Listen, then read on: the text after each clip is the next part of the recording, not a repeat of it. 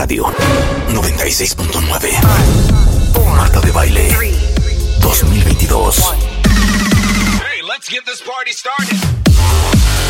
Doctores, abogadas, psicólogos, actrices, cantantes, nutriólogos, escritoras, enólogos, todos los especialistas. Todos los especialistas. Todos los invitados, todas las alegrías.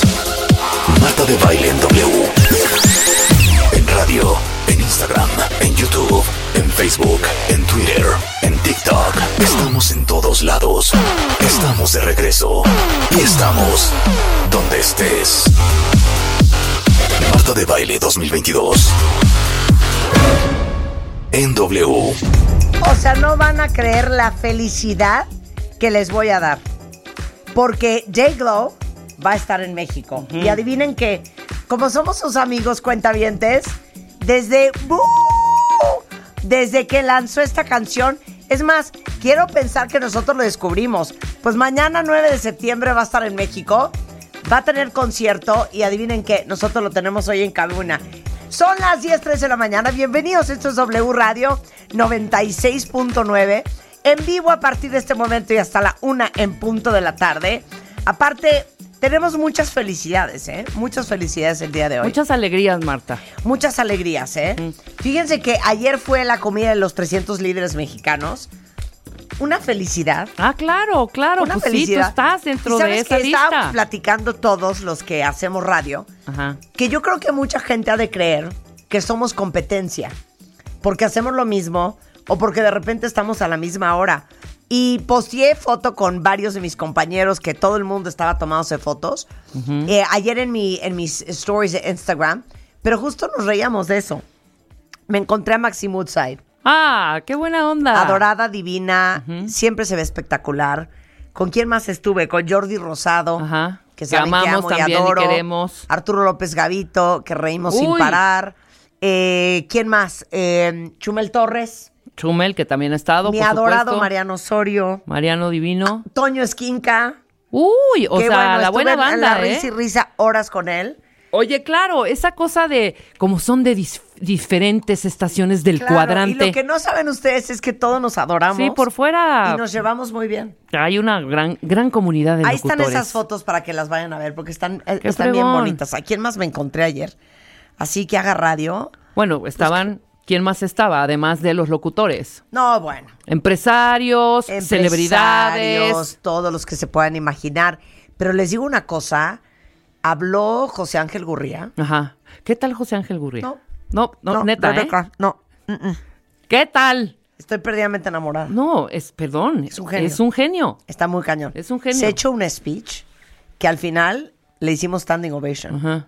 Espectacular, José Ángel Gurría. Wow. Nada, la pasamos bomba. Mi date fue Leo Kurchenko y entonces estuvimos ahí en la risa. y Ahí risa. cotorreando con el Leo. Pero sí quería decir eso, que mucha gente cree que somos eh, competidores y que Ajá. no nos caemos No, bien cero. y que no. La verdad es que la gran mayoría nos queremos mucho, nos apoyamos mucho, nos llevamos muy bien. Celebridades. Ahí están las fotos. Celebridades. Quiero saber. ¿Celebridades? ¿Quién estaba? No estaba. Ah, a Julio, a Julio, mi director, le tocó en la mesa de Hugo Sánchez. Ok. Estaba Hugo Sánchez, pero ¿quién más? Sí, Así es de es celebridades. Una, una personalidad del deporte. Sí, pero celebridades. Oye, cuando vino aquí Ferraes nos dio la lista. Cuando vino Ay, Raúl. me encontré a Bisoño, a Pedro Ah, Sola. Daniel. Sí. ¿A quién más? ¿No fue Pati? Chapoy. Ah, sí fue Pati. Pati Chapoy, platiqué con ella. Nada, una cosa muy bonita. Pero en realidad es más como de empresarios. Ventaneando. Sí, claro. Es 100%. mu- mucho más de empresarios. 100%. Del gobierno, políticos. Oye, echa el chisme completo, Marta. O sea, Es que tú me que estoy estuviste. tratando de acordar cómo se llamaban. Ay, Dios Desconozco. mío. ¿No? ¿No había Desconozco. nadie? Desconozco. El exsecretario de El gobernador Energía. de Oaxaca. Ajá. Este, ¿Cuál ¿quién es su nombre estaba? rápidamente? No, no me lo sé. ¿Murat? ¿Eh? Sí, Murat. Ah, Murat. claro, claro. Sí, ¿no? ¿Murat? Murat. El Alejandro Murat. Alejandro. Muy bien, Willy, mira, Alejandro Sí. Murat. Eh, Murat. Josefina Vázquez Mota. Ay, Josefina. Margarita Zavala. Ah, estuvo la Margarita. Sí, me dice, ay, Marta, me quiero tomar una foto contigo. Yo, claro, mi Margie. Margarita me cae muy Margarita bien, Zavala, fíjate. quien más, encantadora. Josefina Vázquez Mota. eh, Ivonne, ¿cómo se llama la- esta gobernadora Ivonne? Ivonne, pero ¿de qué? ¿Del estado de Quintana Roo por allá? ¿podrá- ¿Podrá ser? Sí, sí, a ver, Ivonne. Ivonne Ortega. Oye, Willy enteradísimo, ¿eh? Claro. Eh, Gobernadora de... De Yucatán. Ah, ex gobernadora de Yucatán. Cantadora. Yucatán, no, no estaba yo tan errada. Encantadora, sí, Oye, no, no. deberíamos de Pero más hacer... bien estuve mucho con, con empresarios, amigos. Sí, claro, por supuesto. Deberíamos de hacer, sí. ¿Quién gobierna qué? A ver, te voy a hacer. No, yo te voy, no, te voy a, perder. A ver si Cero, Willy sabe. Cero. Gobernador del estado de Veracruz. Cero. Hombre. No tengo Goberna- idea. gobernador de Chiapas. No, Oye, el gobernador de Chiapas empieza con R, luego con U. cero. Rutilio. Cero. Gobernador o gobernadora. No tengo idea de Del estado de. Querétaro. No tengo idea. Bueno, por lo menos sabrás cuál es el estado y la capital. A ver, gobernador de Durango. Ay, obvio. Es el señor licenciado Perstroiker. Por supuesto. de- ¿Dijiste Durango o Colima? Durango. Sí. Está cañón. Es que como Gobernador de Guerrero. gobernador de Guerrero. Oye, Gobernadora es, ¿no? sí, ¿No es la hija de. Macedonio, no sé qué? Claro, es la hija. Mira, vas muy bien ahí. Entonces ya sabemos que Rutilio es de Chiapas y la hija de Macedonio de Guerrero. Bueno, ya, ya olvídate de los gobernadores. No, de saberle el, est- el- el estado y la capital. Ay, Dios mío, se ahoga. Se ahoga la niña. ¿Qué estados colindan con Colima? ¿Ya? Dios mío. Ah, no, sí, te puedo decir. Jalisco, Jalisco seguro. Willy, veme diciendo. Colinda, Jalisco, Colinda, Nayarit. No, ni cómo ayudarte, porque yo tampoco Espérate, sé. Jalisco y Nayarit, ¿no? A ver, vele ahí la colindancia. Ve el mapa, Rulo. Jalisco seguro. O sea, Jalisco es como frontera, además, te lo puedo asegurar. Ajá, y Michoacán también. Ah, ok. Sí, Pero sí. Nayarit también o estuve errada en A ver, eso. ¿con qué colinda? ¿Con qué colinda este eh, San Luis Potosí? No, hija. No, es que te fuiste ya también a un estado que está, o sea, me has dicho, me has dicho Nuevo Me León. estoy ahogando de Me risa. has dicho Nuevo León y sí, medio, medio. Me has dicho eh, eh, Mérida o Quintana Roo, Yucatán o Quintana Roo y también. Pero, ¿San Luis? Bueno, yo te voy a poner una. ¿Con quién colinda Tepic? Nayarit. Mm, Sí, pero ¿con qué colinda? No me digas. Sí, Tepic Nayarit, pero ¿con qué colinda? Nayarit. Ajá, Te voy a decir con qué colinda Nayarit, porque he estado en Nayarit varias veces. ajá. A ver, para arriba está Sinaloa y Durango, Sí, sí, sí. Para abajo está. Jalisco. Ahí está. Y, y tan- y toca, toca también Zacatecas, ¿no? Sí toca que sí, un Zacatecas. poquito Sí Zacatecas. toca Zacatecas, ¿no? Ok, muy bien, Marta. ¿Con qué colinda, con qué colinda Massachusetts? Dios. Massachusetts. ¿Está. ¿Está arriba o está abajo? Nada más, es que también. O Está sea, tú no me lado digas. derecho. Dime las Carolinas y ahí ya me ubico. O si me dices mi- Miami y New York y ya Está me ubico. arriba del lado derecho. Arriba del lado derecho. Exacto, te puedo dar las Dakotas. Ajá, ándale, las Dakotas. Puta. ¿Con qué colina Massachusetts? Massachusetts. Si está Pero arriba. es Massachusetts, no es Massachusetts. Massachusetts. Massachusetts. Massachusetts. O sea, si digo Boston, no hay. Estoy en la, en la estupidez o sí se acerca un poco. Hijo, es que me da muchísima pena que me digas eso. Pues es que está también arriba a la derecha. Boston está dentro de Massachusetts, güey. ¡Ah, sí, qué estúpida! ¡Qué imbécil! Claro, por supuesto, te pic Está- Nayarit. exacto. Claro. Exacto. Está de vos, claro. ¡Qué estupidez! Con New York. Cero. ¿Lejos? New No York. tan lejos, pero no. Y, y- y- uh, uh, A ver, tiene que ver con una de mis hijas. Washington. Cero. Ah, Connecticut. Pittsburgh. Ok, si no sabes, dame el alcalde. Ah, el alcalde, perfecto. El alcalde se me lo sé, güey. El alcalde es Mr. Este, John Linder Murray, claro. Massachusetts está rodeado por Nueva York. Ahí el está, no estaba yo el tan errada, estado. el estado. eh, New Hampshire, Sí. eh, Vermont, Ay, Vermont. Connecticut, Connect, ajá. Con- Connecticut, Connecticut. Connecticut y Rhode Island. Ok, ahora dime una Rhode cosa. Island. Muy perfecto. Ajá. Es que tú sí. Tú eh, pregúntame. eh, del mapa, a ver. Arkansas. Arkansas Ajá. está abajo y Arkansas está pegado a Oklahoma del lado izquierdo, Ajá. a Texas. Sí. Luego abajo está Louisiana. Ujú. Del lado derecho está. Del lado derecho está Mississippi. Ajá. También colinda con Tennessee. Con Mississippi. Y arriba con Missouri. Ok, Nevada. Pues eso se enfriega, hija. No, a ver, Nevada está pegado a California. Ajá. Colinda con Arizona. Perfecto, muy bien. Colinda con Utah. ok, Colinda con Idaho y con Oregon. ok. Te voy a decir otra, rápidamente. A ver, ¿cuál? Eh, Es rápido. Pittsburgh, ¿Qué quieres decir? ¿Pensilvania? el estado. El estado. Es que otra vez Rebeca, estás pa- pasando una vergüenza. No, Pittsburgh el es estado Pensilvania. Es Pensilvania. Ya sé, pero yo quería que me El dijeras- estado Pittsburgh. No. Sí, ese es el condado El de condado de Pittsburgh. Pittsburgh, el pueblo de Pittsburgh está dentro de Pensilvania. Exacto. Ok. No quieras corregir ahorita. No, no estoy corrigiendo, pero dime porque yo te puedo decir perfectamente Tuxtla Gutiérrez con quién Ok. colinda. Yo quiero Pittsburgh. Ok, ok. Pittsburgh está pegado a Ohio. Ajá. Tiene West Virginia abajo. Ok. Tiene eh, DC, eh, New Jersey. Nueva York y Ah, tan tan. Ok. Illinois. Eh, Illinois, que la capital es Chicago. Eh, Indiana del lado derecho. Sí. Iowa del lado izquierdo. Abajo está Missouri. Kentucky, Wisconsin y Michigan. Florida. Eh, La Florida. La Florida está Atlanta, digo Georgia. Ajá. Está Alabama y Sí. tan tan. Las Carolinas. La del norte. Eh, North Carolina está pegado South Carolina. Ajá. Del lado izquierdo está Georgia, Tennessee y Virginia. Ok. Ok. Zapotlanejo. Caborca, Sonora. Zapotla... No, oye, Zapotlanejo, ¿de dónde es, neta? Ok. Tuxtla Gutiérrez, ¿con qué colinda? Tuxtla Gutiérrez, o sea, Ajá. la última frontera es Tapachula, que Tapachula es una la ciudad dentro de Por Chiapas. eso. ¿Con qué colinda? Y Tuxtla también densidad de población. Densidad de ahí, ¿no? población somos aproximadamente unos 4 millones de habitantes, ¿será? ¿Cinco? ¿Por ahí? ¿O somos muchos? ¿Cinco millones de habitantes o menos? En Tuxtla Gutiérrez. Sí, a ver, ve cuántos somos. A Porque no, yo creo que somos menos. Préstame una compro. Tres y medio millones de, de habitantes, por ahí. Tú dices que son tres millones. Por ahí, creo. Ok. La población de Tuxtla Gutiérrez es de 600 mil personas. No, no, no, hija. Dale 2020. refresh.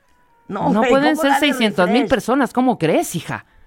Es una locura. 604 mil personas en Tuxtla Gutiérrez. Bueno, güey. 600, 600, 603 mil personas porque yo ya estoy aquí. Exacto, Ajá. exacto. sí. Colindará Tuxtla Gutiérrez con Chiapa de Corzo, por un lado, Coita, Arriaga Chiapas, bueno, Puerto Arista está más lejos. El pan de Coita, pues uno tiene que pasar por el pan de Coita. Berriozábal, Ajá. por ahí ha de estar Sí. Berriozábal, Ajá. ¿no? Eh. Coita, por ahí también ha de estar. Eh, San Cristóbal de las Casas. Ok, ingrediente del pozol. El pozol, el pozol es una bebida que se sale a que le dé el maíz. Oye, qué rico es el pozol, pero más rico es el tascalate. Y más rico aún el cochito. Así como tú le dices chancho ahí en Nicaragua, Chancho. en, en- en Chiapas se dice cochito, cocho, al, al puerco. claro. Entonces, no sabes los tacos de cochito que delicia, el tamal de chipilín, también es una cosa deliciosa. Pero antes de que termine yo de dar una, una cátedra de mi estado, Sí. don Rutilio es el gobernador, Sí, ¿no? Rutilio. El canal de Sumidero. Don Rutilio, Ah. invítenos, invítenos a dar una nuestra vuelta ahí al cañón, cañón de Sumidero. No sabes el cañón de Sumidero, la tecnología que aplica, porque toda la varilla y la basura de, de lo- de las montañas de arriba cae al cañón de Sumidero. Entonces Ya. todo el mundo que dice, ¿qué cochinero? No. Diariamente hay unos maquinones que se dedican a estar drenando y a estar colando toda esa basura para eh, pues los turistas y sobre todo la gente local que le encanta ir a pasear por allá. en la que nos escuchamos en Culiacán, Sinaloa. Ah, en Culiacán ahorita te digo, pues cómo no. Pero ¿por qué estás volteando para un lado? No, no estoy volteando, voy a estornudar. ¡Achú! El 97.7 FM 1200 AM, ¿cómo no? Oiga. Gracias, Sinaloa. ¿Cómo nos reímos? Oye, pero si nos hicieran un examen de quiénes son los gobernadores, ya Per- hubiéramos no, perdido, ¿eh? por supuesto, cero, hija. Horrendo. No, yo, cero. les digo la neta, No. me da mucha pena No, y deja, claro. No tengo idea. No, ni yo. Y, y- y deja y tú. adivinen que siento que casi ni me interesa. y deja tú qué gobernador. ¿De qué partido? O sea, ni idea tampoco. Bueno, no, pero Tuxtla Gutiérrez sí cosa, es Voy a morena. decir una cosa muy fuerte. Chiapas es morena, 100%. Sí puedes saber de qué partido es. Bueno, sí. A ojo de este, buen eh, este, eh, Mo- eh, eh, Nuevo León, Nuevo León es Movimiento Ciudadano. No voy a ahondar, Yo voy a decir tres y tú di tres. pero a ojo de buen cubero. Nuevo León. Movimiento Ciudadano. Ajá. Chiapas es. eh, Ay, no, no te pongas en esas. Chiapas ahorita. es morena. No, no, no, no, no. ¿Cómo ¿Yucatán qué es? No tengo idea. hija. No, Yucatán es PRI, ¿verdad? PRI o ¿No era PAN. PRI? ¿No era PAN? ¿PAN? Pan. Oye, Willy, ¿por qué no te dedicas a dar noticias? ¿Estás bien enterado, papacito? 100%. Bien enteradote, ¿eh? Escuchas a Marta de Baile por W Radio. Síguenos en Facebook, Marta de Baile. Y en Twitter, arroba Marta de Baile. Marta de Baile 2022. Estamos de regreso. Y estamos... Donde estés. A ver, ahí les va. ¿Ubican quién es Tony Robbins? Sí, totalmente Siento que absoluto. tú no sabes.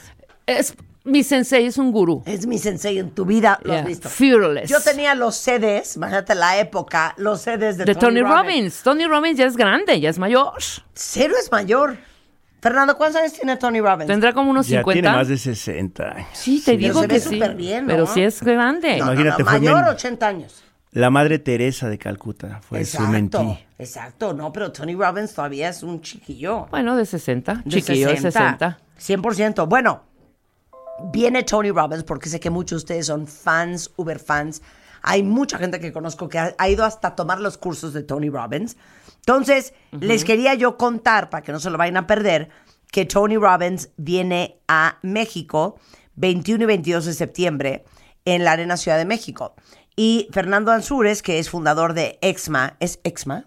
Exma. Sí. Esta- Exma, lo dije bien, que es una plataforma de marketing de negocios, emprendimiento muy grande en Latinoamérica, está en 11 países. Este va a tener a Tony Robbins acá. Entonces, cuéntalo. Es la primera vez que viene, ¿no? Es la primera vez que viene a México, la tercera a Latinoamérica, pero a un evento abierto es la primera vez que viene a Claro. Latinoamérica. No, me habló Tony, me dijo, oye, voy a estar, cenemos el 22. Le dije, 100%. Mi amigo. Sí, no, y yo Exacto, te, te digo la verdad, yo sé que sí te hablaron y yo sé que sí te invitaron a la cena Vamos y yo sé que dijiste que no. No, dije que sí. Ah, dijiste que sí. Sí, sí, dije que, sí. no ibas a estar. No, no iba a estar, pero sí voy a estar. Ah, bueno. Ya, ya confirmé ayer. Oye, pero a ver, entonces, viene Tony Robbins a México, él es el headliner, pero cuéntales que es Exman 2022, porque no es el único que va a hablar. Es un evento dos días, ¿no? 21 y 22 de septiembre. Ajá. Nos gusta siempre una temática en Exma, en los años que hemos tenido. ¿Qué harías si no tuvieras miedo? Es la temática de este año. Después de pandemia hay un montón de miedos, ¿no? Las personas que se quedaron sin trabajo, las personas que no tienen un emprendimiento, las personas que les dio miedo estar encerrados, las personas que ahora les da miedo salir. Y la pregunta queda ahí, ¿qué harías si no tuvieras miedo? Sí. Y la respuesta no es solamente únete a los optimistas, la respuesta tiene que ser con acciones. Y lo que vamos a presentar son acciones concretas desde diferentes ejes. La creatividad, la innovación, el mindfulness, el wellness, el fitness, la disrupción. Y cuando abordas los miedos desde esas diferentes ópticas, pues cierras con broche de oro trayendo a Tony Robbins, que es una mente que lo ha hecho no solamente en el tema de propósito o de coaching, pero también de dinero. O sea, el hombre no está casado con el dinero y lo ha hecho bastante bien. Claro. Oye, a ver, entonces, dame todo, todo, todo, todo, todo el asunto. Mira, ver, 21, dos- 22 de septiembre. Exactamente, dos días de evento en la Arena Ciudad de México. Comenzamos muy temprano. Va a haber 24 speakers en escenario principal. Oso Traba, Maurice Dieck, Marco Antonio Regil. Tenemos gente interesante. Tenemos gente que la verdad vale la pena. Tenemos personas que no son tan conocidas acá, pero que les ha ido espectacularmente en la gira de Exma. Margarita Pasos, que está en Miami. Ismael Cala, un gran amigo Sí, sí. de la casa, Ismael Sí. Cala. Creo que tú tuviste entrevista con él. Claro. Gran cuate. Un buen amigo. Eh, ah, entonces, cada uno de ellos va a hablar por un espacio de 20 minutos durante los dos días de evento en la Arena Ciudad de México. Y las personas que vayan a ir, y además muchos que van a ir invitados por ti, van a poder acudir los dos días del evento con el mismo ticket. Ok, entonces, ¿qué, es, ¿qué harías si no tuvieras miedo? Qué fuerte esa pregunta, ¿eh? ¿Qué, ¿Qué harías tal? si no tuvieras miedo? ¿Qué, qué harías tú que has hecho de todo? De todo. Es que todo lo que he hecho me ha dado miedo. Todo. Esa es la verdad. No, totalmente. Pues Y- por y- eso y estamos acá cosa, frente a un micrófono, porque todo nos da miedo. Claro, cuando he dado conferencias y mucha gente cuando hay preguntas al final me preguntan, ¿cómo le haces para no tener miedo? Y digo, es que no tengo idea porque yo no sé cómo decirles cómo no tener miedo, porque yo tengo miedo. Lo que sí les puedo decir es que las cosas se tienen que hacer A pesar. a pesar del miedo.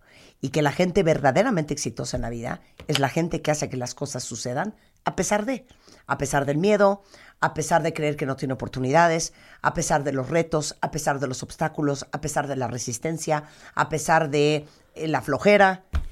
Haces las cosas a pesar de. Aprender a bailar con el miedo es una de las cosas más deliciosas que existe. Claro, claro. Porque además de todo, puedes sentirlo en el cuerpo. Hay, a, mí, a mí son los dientes, o sea, las mandíbulas. Sí, Yo las aprieto mandíbulas. las mandíbulas. Pero hay Yo personas... como que silencio los oídos. ¿Ya saben eso?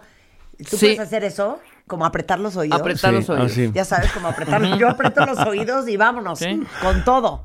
De acuerdo. Entonces, todas las, las, eh, las conversaciones o las ponencias o las conferencias de los invitados van alrededor de qué, de sus experiencias. de transitar los miedos de maneras diferentes. Por ejemplo, viene una persona que se llama Rodolfo Echeverría. Él fue el vicepresidente global de una de las compañías que venden gaseosas más grandes del planeta. Y él te dice, el miedo se quita desde la creatividad, porque una idea con miedo nunca se va a hacer, pero una idea entendiendo los what ifs, o sea, el qué pasaría si efectivamente me pregunto, lo consulto y lo hago pasar, puede convertirse en una plataforma de un billón de dólares. Claro. Eso, él, él va a hablar del storytelling, o cómo contar historias, el Ajá. story being, cómo sentir las historias, y el story doing, cómo hacer que las historias pasen. Y va a hablar de su, de su historia y de su palmarés por Claro. muchos países por los que ha tenido la experiencia con esta compañía de, de gaseosas. Por ponerte un ejemplo, pero tenemos a Millán Ludeña, él viene de Ecuador, corrió en el desierto y corrió en la parte más gélida, en la Antártica en menos de 48 horas se ganó un récord Guinness. Eso a mí sí me da miedo, por ejemplo, ¿no? Sí, hay cosas que de pronto, sí, también. O sea, Y, y hay personas que vienen a contarte cómo se quitaron esos miedos. Entonces, lo, lo bonito es que las personas salgan con un poquito de inspiración, con un montón de networking, porque el networking es vital. Y por lo siguiente, a ver si coinciden conmigo. Cuando tú te juntas con mucha gente que todos los días ves, amigos o conocidos, ellos mismos te infundan tus miedos. No lo hagas, te vas a caer. O, ay, no, ahí vas otra vez. Ya ves, te caíste, te lo dije. Claro. Cuando vas a estos eventos y todo el mundo piensa en positivo y todo el mundo entiende de qué estamos hablando y todo el mundo tiene la misma frecuencia y la misma vibración, llega a una zona, una zona delta donde todas las conversaciones generan optimismo, generan crecimiento. Claro. Entonces, a ver, Tony Robbins, eh, que by the way, cuenta bien, tiene siete bestsellers, eh, incluido el bestseller financiero número uno del New York Times, que es Money, Master of the Game, y Unshakable, Your Financial Freedom. Eh, ha sido parte del top 50 de las 100 personas más poderosas en finanzas. Eh, ha empoderado más de 50 millones de personas en todo el mundo. Tiene unos cursos eh, que, que mucha gente que los ha tomado dicen que son la cosa más espectacular. Él cierra. Él cierra. Él cierra. A las 2 de la tarde, el día 22, se sube al escenario. La promesa por contrato es que va hasta las 5 de la tarde. Lo que dice su equipo es, cuando le gusta la energía, Ajá. él se queda. Como Chente Fernández, ¿no era el que decía que mientras me sigan aplaudiendo yo sigo cantando? O era Juan Gabriel, ¿no? Pero Sí, bueno, se, también. se va a ir como hilo de media. porque Tony Robbins, si le gusta la vibra, puede Sí. quedarse hasta el, hasta, hasta el 20 de noviembre. Sí, sí, Ajá. sí. Bueno, entonces, ahora tenemos una felicidad para todos ustedes antes de irnos a corte. Tenemos 100 boletos para cuentavientes, eso está muy espectacular. Y aparte tenemos 20% de descuento en compra de boletos si ustedes entran con el código M de baile eh, al entrar a exma, es exma.com.mx. Si ponen M de baile les van a dar 20% de descuento, pero tenemos 100 boletos para los cuentavientes. ¿Cómo los vamos a regalar, Fernando? Oye, eso es una buena mecánica. ¿Cómo quieres regalarlos? Que, que nos digan, que nos hablen y nos digan quién es el, el headliner, el speaker principal, o que mencionen alguno de los speakers, porque solo tienen que ir a www.exma.com.mx, entrar y ver la lista de muchísimos speakers Claro, y si, y si pueden ir a ver a Tony Robbins, de verdad vale mucho la pena, no se lo vayan a perder. Este es 21 y 22 de septiembre en la Arena Ciudad de México. Los boletos a la venta en exma.com.mx, el código M de baile para 20% de descuento. Los primeros 100 cuentavientes que nos manden un tweet con su ID de cuentaviente, me arroban a mí. eh, les vamos a invitar a ver a Tony Robbins en vivo y a todo color. Nada más díganos un par de speakers ¿no? Que van a estar en este evento el próximo 21 y 22 de septiembre. Muchas gracias, Fernando. Un placer tenerte aquí. Muchísimas gracias a ti por la invitación. Nos vemos pronto. Arroba F Ansures me encuentran también en las redes sociales. 100%. Son las 10.26 de la mañana en W Radio. Oigan, más adelante eh, viene Gerardo Castorena y vamos a hablar de el cáncer de mama en mujeres antes, Antes de los 40, en, ¿Qué en chavas muy jóvenes. Claro. Está impresionante. Ajá. Ok, vamos a hablar con Tere Díaz de este cuenterete de es que mi pareja no me da mi lugar. ¿Qué es eso? Bueno, Sí. ¿Qué es eso? Está todo, antes que tu pareja. Pero espérame un segundo. ¿Es que te tienen que dar a alguien tu lugar? Pues por lo menos Pues perdón, pero pues el lugar te lo das tú. ¿no? Sí, por supuesto. Pero a lo que más se refiere es que primero está la mamá, el jueguito, los qué amigos y a la Por última eso, eso tú. vamos a dilucidar. Exacto. Pero regresando, Dayglow is in the house, Sloan Strubble. Va a estar mañana en la Ciudad de México, el 11 de septiembre en Guadalajara. Hacemos una pausa y no se vayan, porque Dayglow no viene con las manos vacías y nos vamos a invitar a su concierto. Tenemos boletos, obviamente sí. ¡Súbele, Willy! Hoy, en cabina de W, cantante, compositor productor estadounidense de Aledo, Texas. Sloan Strobel. Dayglow. Con Marta de Baile. Solo. Por W Radio. La felicidad, cuentavientes. No puedo creer la dicha. Ahorita vamos a hablar con Dayglow. Para todos ustedes que lo amaron desde la primera vez que lo oyeron en este programa, pónganse las pilas porque voy a regalar boletos para ver a Dayglow en la Ciudad de México el día de mañana. Es que qué horror. Es que ¿por qué es una de Murphy? Hoy que viene mi amiguito, vuélveme a poner la canción. Hoy vengo, cuentavientes, no me quieren ni ver. O sea, en un jumpsuit, vengo con pantuflas de pelos, sin gota de maquillaje, agotada, devastada. Y yo llega Dayglow My Love. You're ugly. I see. For day glow. Day glow. I am so sad. I was looking fantastic yesterday. Oh my God. I was looking like a billion dollars. Today, I'm exhausted. I'm devastated. Oh, I don't no think makeup. I'm literally almost in a pajama. And then you come today. Oh, it's okay. Oh I think no, you look great. Dayglow, I wanted Yeah. to be lovely for you. How are you? I'm doing good. so I was telling the audience Mm-hmm. that, like, I have to be honest. Mm-hmm. We feel that we discovered you in Mexico. yeah. How many months or how many years ago did we have you on the show for the first time? Oh my gosh. Um, You had just launched know. the song I guess. Yeah, it was, Was right it when Close to You ago? came out. I remember. Yeah, two years ago. two years ago. Yeah. And I have no idea cómo ven a contar Rulo. Entonces, Rulo, que es el, el productor de audio del programa, eh, sabía que yo amaba esta canción de Dayglow, que no sé cómo la encontramos. Y entonces, En Spotify. creo que Rulo le escribió en Instagram No, a creo, que, Dayglow. creo que una de tus hijas te la mandó, ¿no? o la fue una de mis hijas. Ajá. We're trying to sort out if it was one of my children, if it was him that heard the song for the first time, and how the song came to me. Yeah. But then I know that Rulo, who is our audio producer, he DM'd you on Instagram. Sí, Isn't that Instagram. right? So you tell the story. Okay. Okay. Yeah. Um, I can't. I mean, I don't remember exactly what happened, but yeah, I was reached out to and I got on the show, and now I'm here in person. And now yeah. you're here in person. Fue hace un año, creo año y medio. No, dicen que dos, que casi dos años. sí, sí, porque fue por Zoom. Apenas empezamos a usar el Zoom. Wasn't it like during COVID? Yeah, it was Yes. during COVID, yes. Yes. no? No? Yeah. The song came out um, right in the middle of the pandemic. Okay, so how old are you? I'm 23. You are a child! That's my daughter's age. I could be your mother, darling. How old is your mother? Uh, my mom is 55, I believe. Yeah. Okay. Your mom, darling. There we I go. your mom. Oigan, so. vamos a hacer Instagram Ya Live. estamos en Instagram. Vamos en Instagram Live. Váyanse a mi Instagram, a Marta de Baile, Ajá. porque estamos haciendo un live story.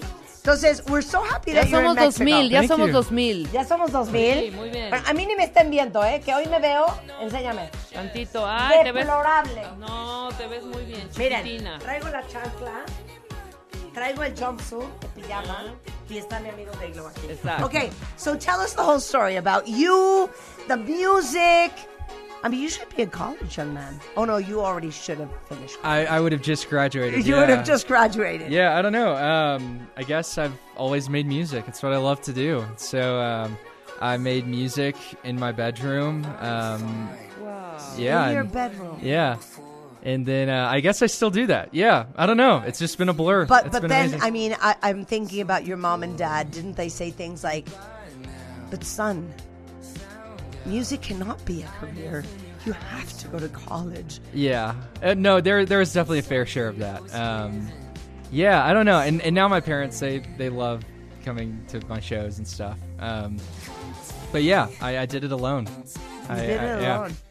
You know, we always talk on the show about people who are successful Mm-hmm. is people that make things happen Mm-hmm. no matter what. Oh man. No matter if you don't have a professional studio in LA, no matter if you don't have Pharrell Williams producing for you, Yeah. no matter if you don't have the best and ultimate generation since in your house, Mm-hmm. you make it happen. Sure. Yeah, I don't know. It's just always been my dream, and um, it's very natural for me. It's not like a forced thing. It's just what I love to do. I love to make music, so uh, I feel really grateful that people love to listen to my music. Ay, o sea, se me olvidó cómo traducir los últimos 10 minutos de la conversación. Eh, pero dice Dayglow que, pues él desde chiquito empezó a hacer música en su cuarto. Yo le digo, qué fuerte porque para los papás, y le digo que yo puedo ser su mamá porque él tiene 23 años, su mamá tiene 55, mi hija la chica tiene 23, o sea que técnicamente podría ser su mamá. De haber estado, no, hijita, no te puedes dedicar a la música, tienes que ir al colegio. Y me dijo, pues claro que hubo una dosis de eso, pero hoy en día a mis papás les fascina verme en, en, en mis shows.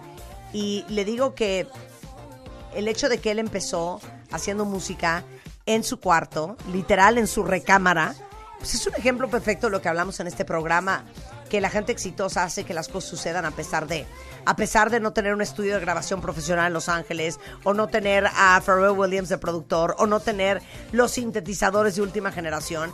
Y esa es un poco la historia de J-Lo. So your big first amazing hit is my favorite song, which is um, what is it called? We've been hearing it all Close morning. Close to you, exactly. So that's the first big hit, right? Sure. Uh, yeah, kind of. I had I have a song called "Can I Call You Tonight" that did um, pretty well on the internet, but A I ver, don't know. ponme yeah. Can You Call Me Tonight. Ponme Can You Call Me Tonight. que nos cante. Sí, claro. tu Ah, you brought your guitar, ¿no? I did, yeah. We gonna sing? Sure. Can I sing? Yeah. Please, We we sing love amazing, it. ¿eh? Okay. ¿Qué tal? Yo ya cantamos espectacular, Sí. ¿eh? We love it. We Espectacular. love you. ¿Eh? A ver, ok. Eh, pon la rola primero. So this is this is actually a first single. Uh, yes.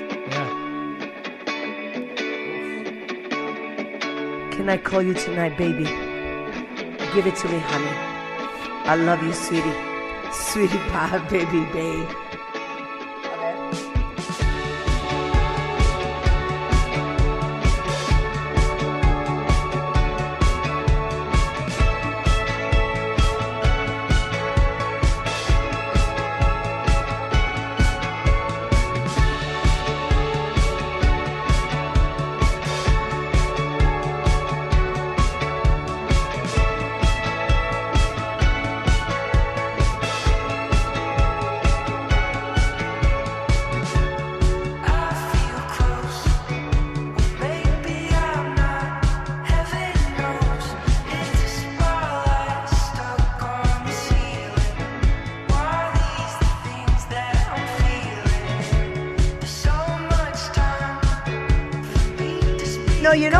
Sounds like? Doesn't it sound like sort of Phoenix?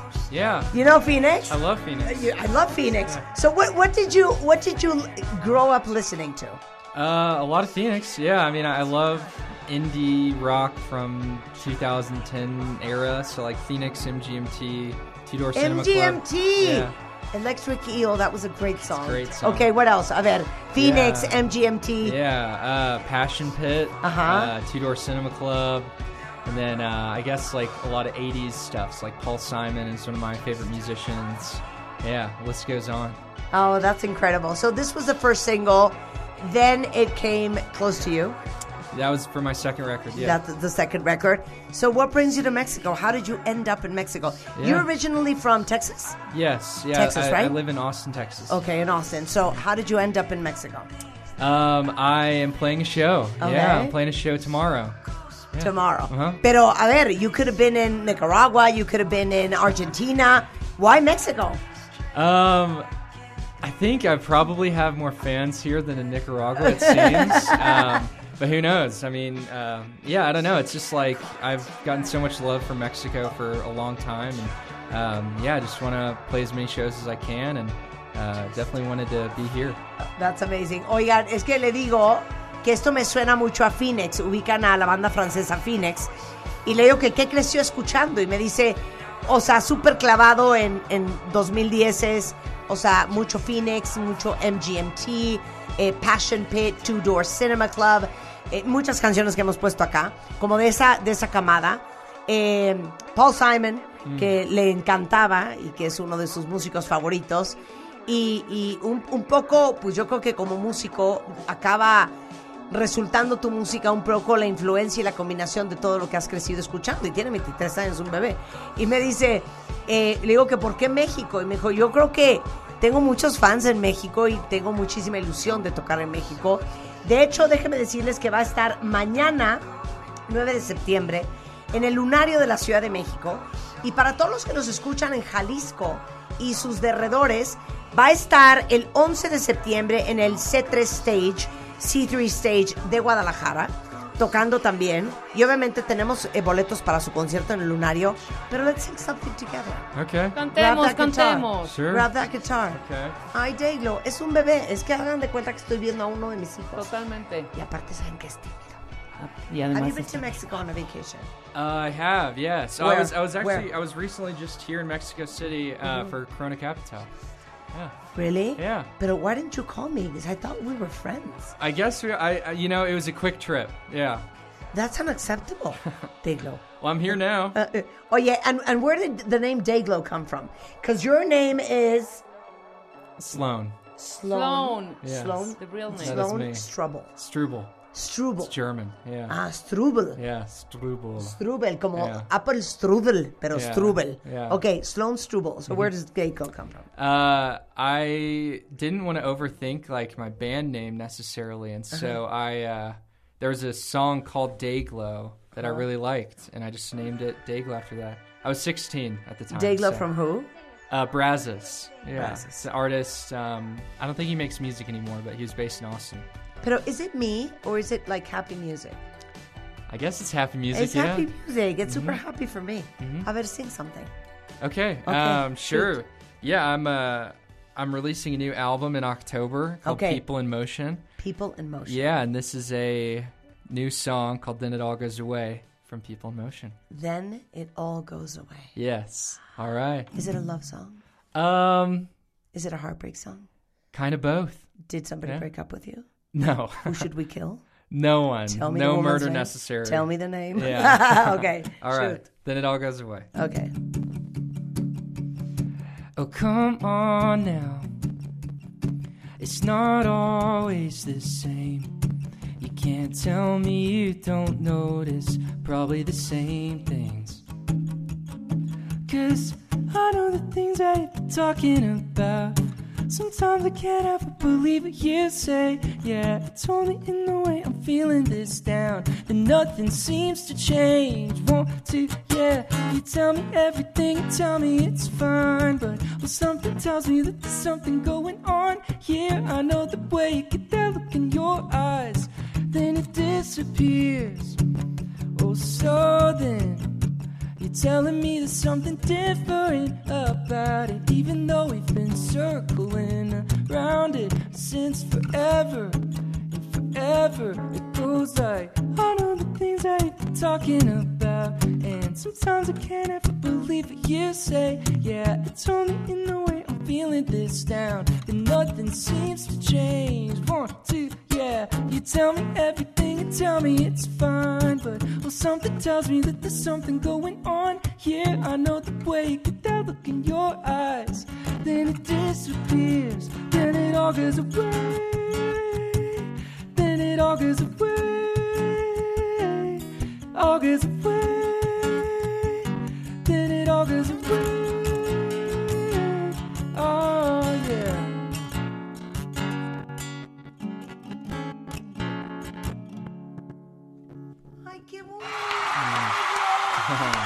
Thank you. es que aparte te digo una Qué cosa. bonita voz, ¿eh? Qué bonita voz, tienes qué bonita voz. Sí, súper. Do you understand Spanish at all? Uh, We're like really. we're flipping over you right now. Oh, thank you. But you have such a beautiful voice. Thank you. Pero aparte, you do something super cute with your voice. Hazlo, Rebeca. ¿Cómo le hace?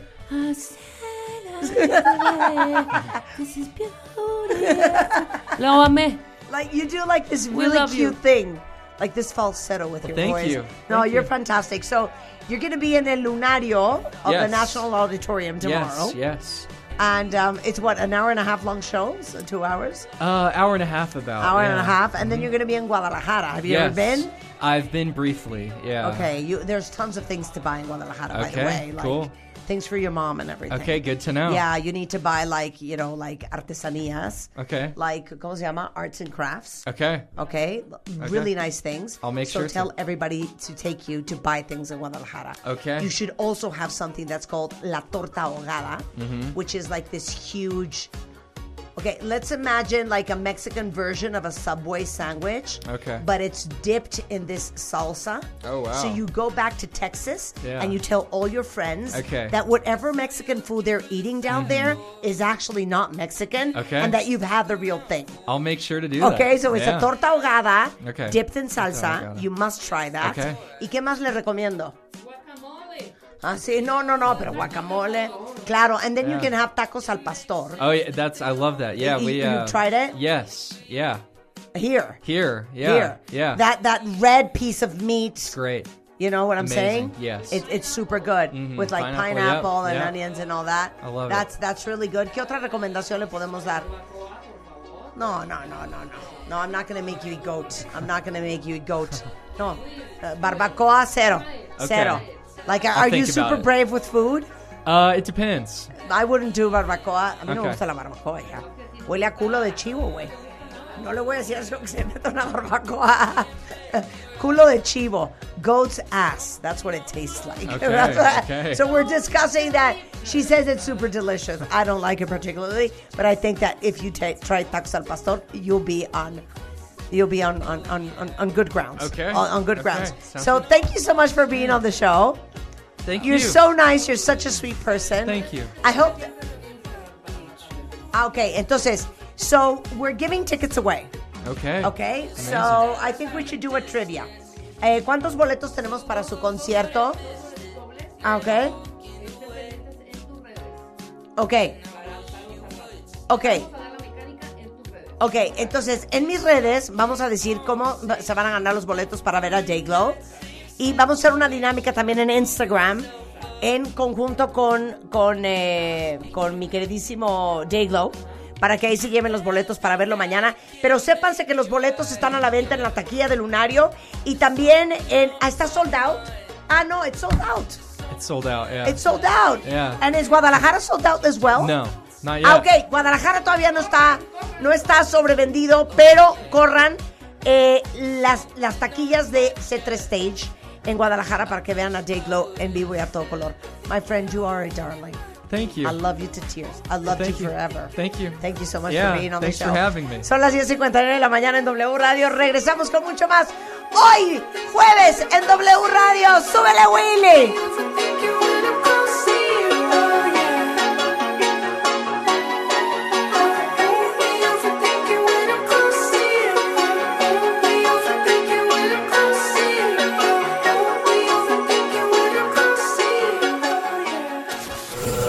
Escuchas a Marta de Baile por W Radio. Síguenos en Facebook, Marta de Baile. Y en Twitter, arroba Marta de Baile, Marta de Baile 2022. Estamos de regreso. Y estamos... Donde estés. Oigan, bueno, una de mis personas favoritas del mundo mundial.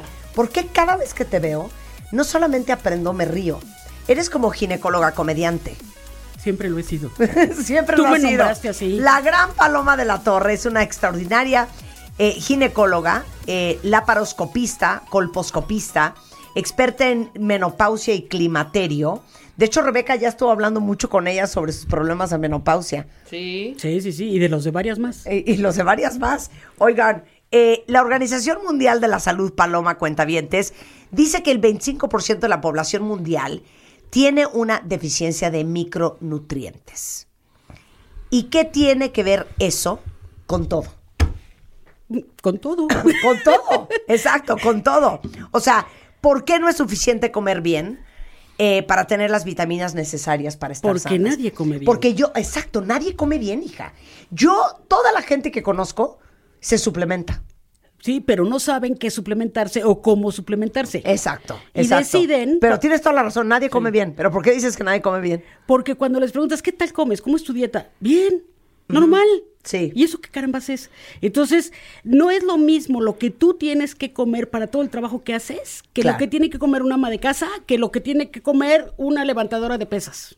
Son cosas diferentes. Son cosas diferentes, cuerpos diferentes, edades diferentes. Hay cosas que dejamos de producir en nuestro cuerpo Sí. y que tenemos que suplementar. Claro. Y entonces ahí es donde entra el saber qué le vamos a dar a cada quien. Y aparte les digo una cosa, el Instituto Nacional de Salud Pública en México encontró, eh, cosa que no me sorprende porque pasa con muchas vitaminas, eh, la deficiencia en mucha gente de hierro, zinc, vitamina A, vitamina D, vitamina B12. Sí. Y ahora hay modas de dietas. claro. Entre la dieta de, del ayuno Sí, y sí, la sí. cetogénica, y soy vegetariana porque voy a salvar al mundo. Sí. Y, y van a salvar al mundo, pero no van a buscar una dieta vegetariana balanceada. Exacto. Ahora, ¿cómo sabemos? Vamos a hablar de la menopausia, que es algo que le atribula muchísimo a Rebeca. Y todas ustedes, porque créanme, el tema de la menopausia, y me gustaría que aclararas eso primero, no es un tema de mujeres mayores. No. O sea, la menopausia puede arrancar sin que te des cuenta que estás en perimenopausia. Sí. ¿Sí? Mucho antes. Sí. Es joven. La, la menopausia, por definición, era, era cuando dejabas de reglar. Sí, claro. Y era hace un año que dejé de arreglar. Sí. Pero ¿qué tal que te quitaron el útero por alguna razón antes? Pero tus ovarios seguían trabajando porque ahí los habían dejado. Claro. Entonces yo tomo un perfil hormonal y veo cómo están las hormonas y hasta cuándo dejan de funcionar estos ovarios. Y entonces hay una serie de cambios en tu cuerpo, no solamente los bochornos, por favor. Todo el mundo cree que la menopausia son bochornos. Los bochornos se quitan con un abanico. Exacto. O que crees que tienes menopausia porque ya te dejó de bajar. Y puedes tener premenopausia y que te siga bajando. O, o puedas estar con un sangrado anormal uterino Ajá. y que ya estés en la menopausia. Ese sangrado no es producido por las hormonas eh, producidas por los ovarios y por algún factor estás con un sangrado anormal. Oye, otra variable. Yo conozco gente con sangrados anormales que para ellas son normales porque siempre han sangrado así y que tienen una deficiencia de hierro impresionante y no se han dado cuenta. Y además no comen bien. Y ahí luego andamos llorando que traemos el pelo horrendo con tres mechas colgando y no nos damos cuenta que traemos deficiencia de vitamina D, que traemos deficiencia de hierro, que tiene que ver todo con el pelo, por ejemplo. Con el pelo y con tu cuerpo y con todo. Mira, tu Claro. cuerpo es muy inteligente. y Si le hace falta algo, haces conductas. Me acuerdo mucho de una paciente que yo tenía que compraba jarritos de barro en el tianguis y se los comía. Entonces, que tenían tamarindo. 100%. Y entonces se comía el tamarindo Sí. y el barro. Y el barro. Otras, otro signo de falta de hierro es que muerden hielos. Yo muerdo hielo muchísimo. Ah, pues hay que sacarle la hemoglobina. Claro. Tenemos que agregar, por favor, ahí a mi currículum que Sí, sí. además soy teacher del doctor Castorena. Exacto. ¿No? Ahorita vamos a hablar de eso. Que ahorita vas a hablar con él 100%. también de eso. Y que como muchas cosas las vemos, aunque estemos en dos puntos de la ciudad diferentes, y que la gente hace esto porque no estamos bien alimentados. Entonces hay, hay veces que dices, híjole, qué ganas tengo de comer betabeles. Y te comes betabeles una semana y era falta de hierro, pero tu cuerpo te está diciendo, cómetelos. Claro. Entonces te los comes, te sacias y entonces dices, ya no quiero más. Pero si de repente toda tu dieta está mal y tiene estas deficiencias y estamos viendo los síntomas, te puedo dar suplementos, Claro. que es muy diferente a dar complementos. Entonces, cuando de repente yo ya me hace falta algo porque no lo como, ¿no? Entonces tengo que dar un, un suplemento. Pero si sí comes, por ejemplo, cosas con calcio, yo ya sé que de calcio necesitas 1200. Pero si tú ya comes salmón, queso, etcétera, a lo mejor nomás te tengo que dar 600 al día. Claro. Entonces, Ahora, pero entonces, como todas las mujeres no necesitan las mismas vitaminas sin importar la edad, o si tenemos alguna enfermedad, ¿cómo tú sabes quién necesita qué? Pues primero porque le pregunto, van a consulta y te pueden decir, me siento muy cansada, estoy muy agotada, no me puedo concentrar. Sí. Y entonces puede ser una deficiencia de vitamina D. Sí. Pero también puede ser hipotiroidismo, es decir, que la tiroides está baja, pero también puede ser hipoestrogenismo, que el estrógeno está muy bajo. Y entonces, pues tenemos que, además estamos viendo la edad de la paciente, si ya está en el climaterio, es decir, alrededor de que ya dejen de funcionar tus ovarios, que es desde antes y después, y luego te dicen, oye, ¿Cuánto tiempo más voy a ser menopáusica? Pues ya, ya, este, desde que deja, desde que eres menopáusica el resto de tu vida. Si quieres que te digan que eres de la tercera edad, Sí. pues puede serlo, ¿no? Sí, sí, si te quieres que te digan a los Claro, 70 que no eres posmenopáusica, que eres Claro. pues qué pena me da tu caso. Claro. Conforme avanzamos en la edad, también dejemos de comer de todo, porque ya no digerimos igual. ¡Ah! Espérate, esto está muy cañón. De, claro, es que de por sí no comemos bien. Pero con la edad, por ejemplo, en mi familia, que todos padecemos del estómago, obviamente, entre la gastritis, la colitis, el reflujo, ya no podemos comer lo mismo que comíamos cuando teníamos 30, que nos podíamos meter una piedra y no pasaba nada.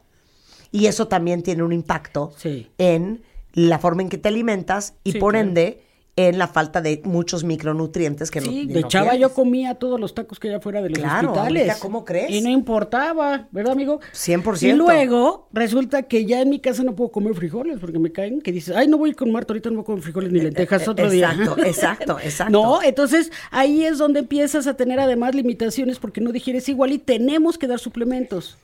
Tenemos que dar eh, calcio, vitamina D, tenemos que dar zinc, tenemos que dar minerales. Entonces es muy importante el que las pacientes vean que antes de que se empiecen a enchochar con otras cosas, hacer un buen diagnóstico y empecemos a ver cómo estás comiendo. ¿Cuántas veces al día estás comiendo? El desgaste que tienes y lo que requieres. Yo a veces les digo, mira, ok, si tú ahorita tienes 48 y ya estás en la meno, ¿cuántos años te quedan de vida? Te quedan 50. ¿Cómo los quieres vivir? Entonces tienes que invertir en salud y tienes que ver qué es lo que necesitas para comer bien, para tener lo que te hace falta y tratar además todas las enfermedades o los achaques concomitantes que tienes. Pero es que como me duele la rodilla ya no quiero caminar, pues no, tienes que ir a terapia y ver por qué te duele la rodilla y, y hacer lo Porque no puedes necesario. dejar de caminar, Porque claro. no puedes dejar de caminar porque además si la consientes, dice un amigo de traumatología, si tienes una mala función y pasando el tiempo se hacen cambios irreversibles. Claro. Oye, ahora, ¿cómo podemos elegir el mejor suplemento alimenticio para uno? Creo que después de estudiar a las pacientes, vienes conmigo y entonces puedo escoger si te doy una cosa como la que tienes ahí, que tiene de todo, o únicamente te voy a dar algo que además, por ejemplo, lo que platicábamos el otro día con Rebe. y, Rebe se empezó a tomar ese suplemento, el ProS, y empezó a sentirse sensacional porque no puede tener hormonas. Entonces, el estándar de oro para el manejo de esta época puede ser las hormonas, pero no todo el mundo la puede tener. Entonces, si tienes un impedimento, pues no te las voy a dar. Pero, ¿qué más te voy a dar alrededor? Además, no se trata la terapia en el climaterio de dar únicamente hormonas. Se trata de dar la alimentación adecuada, las vitaminas, el ejercicio, el calcio. Hay que hacerte una densitometría para ver cómo está tu hueso. Hay que hacerte una mastografía y de eso dejo a mi amigo que la hable. Ajá. Hay que hacer todos los estudios de, de vulva y de cervix y de vagina. Y además, imagínate que las mujeres tenemos como seis cánceres que hay que cuidar. Y entonces tenemos que darle el tratamiento para todo eso. Claro. Ok, pero a ver, nombre. El ProS Pro, Pro S Pro. que ese ver. es uno. Ok, Pro S Pro. Ajá. Que tiene. Un montón de vitaminas allí, pero velo, ahí lo tenemos, mira. Ahí está el ProS Pro. Ok. Y entonces, así viene. Ok, y te tomas esto es- tiene calcio.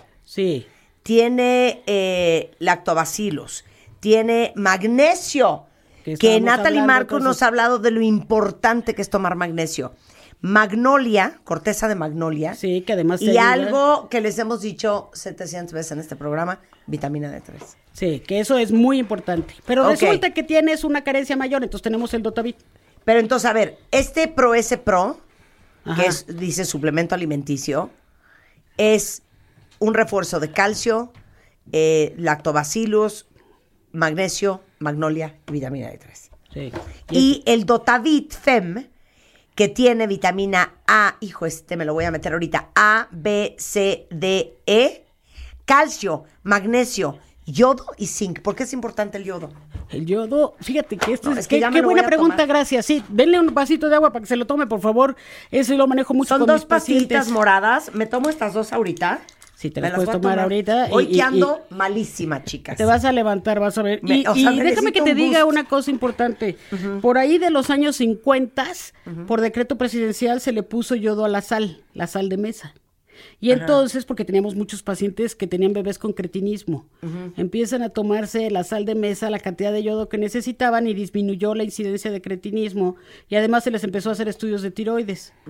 Pero ahora está de moda tomar sal del Himalaya que no tiene yodo ni tiene flor y entonces tenemos pacientes con muchas deficiencias. En el climaterio puedes empezar a tener deficiencias de yodo. Entonces por eso lo estamos poniendo, bueno, lo están ellos poniendo aquí en esta fórmula que es muy muy completa. Entonces sí vale la pena que veamos exactamente las deficiencias que hay y poder dar los suplementos necesarios aparte del tratamiento adecuado para todo lo demás que puedas tener. Oye, pero esto está impresionante porque tiene ácidos grasos, la vitamina A, B, C, D, E, calcio, magnesio, yodo y zinc Sí. en, en- en dos pastillitas Sí, que se toman en la mañana. Se llama Dotavit Fem. Este dirías que es el ideal para quién. ¿Y el Pro S Pro para quién? El ProS es para muchas personas que no pueden tomar hormonales Ajá. y que entonces con el ProS van a tener ahí en la magnolia que nos va a ayudar a que se sientan mucho mejor Sí. y que va a tener isoflavonas y que eso nos va a servir. Entonces, a veces las tenemos con el ProS y con el Dotavit, porque el Dotavit te va a dar también otras cosas que el ProS no tiene. Pero hay gente que ya está comiendo muy bien y muy balanceado y demás, entonces me voy al ProS. Pero necesitas de todo y no quieres tomar tantas cosas, me voy con el Dotavit. Pero además, pues tengo que tener cuidado de tu colitis, de la vejiga hiperactiva, de los ardores, de la El resequedad reflujo, vaginal, claro. del reflujo, el Por dolor de cabeza. O sea, no tienen que pasar la menopausia mal. No, No, tienen que es la pasar... mejor etapa de la vida. De verdad. Sí, vámonos a viajar. Eh, Exacto. Pero si se cuidan. vas a poder viajar si Tienen estás en buena condición. si están con menopausia, Si estás en buena 100%. condición física, vas a poder viajar, vas a poder trabajar, vas a poder hacer lo que quieras. Sensacional. Paloma de la Torre es ginecóloga, especialista en laparoscopía, colposcopía, manejo de menopausia y climaterio. ¿Dónde te encuentran? En el Hospital Ángeles del Pedregal, en el consultorio 606, en mis redes, en Twitter en Palo de la Torre y en Instagram en DRA Paloma de la Torre. Y ahí están todos los datos del consultorio que pueden ir cuando gusten y manden, saquen su cita y yo con todo gusto las veo. Ok, y déjenme decirles que tanto el Pro S Pro como el Dotavit Fem lo venden en cualquier farmacia por si alguien ocupa. Sí. Miren, nosotras que siempre andamos les pasando los buenos tips, ahí están. Dos, dos grandes alternativas para suplementarse durante la menopausia. Gracias, Paloma. Muchas gracias. Un placer tenerte aquí. Eh, todos ustedes, cuentavientes, empresarios, no importa si su compañía es chiquitita o mediana, FedEx está todo con esta campaña que se llama Hagamos Equipo, con la que se une a las micro, pequeñas y medianas empresas para que ustedes le den un extraordinario servicio al cliente, enviando sus paquetes en tiempo y forma a nivel nacional.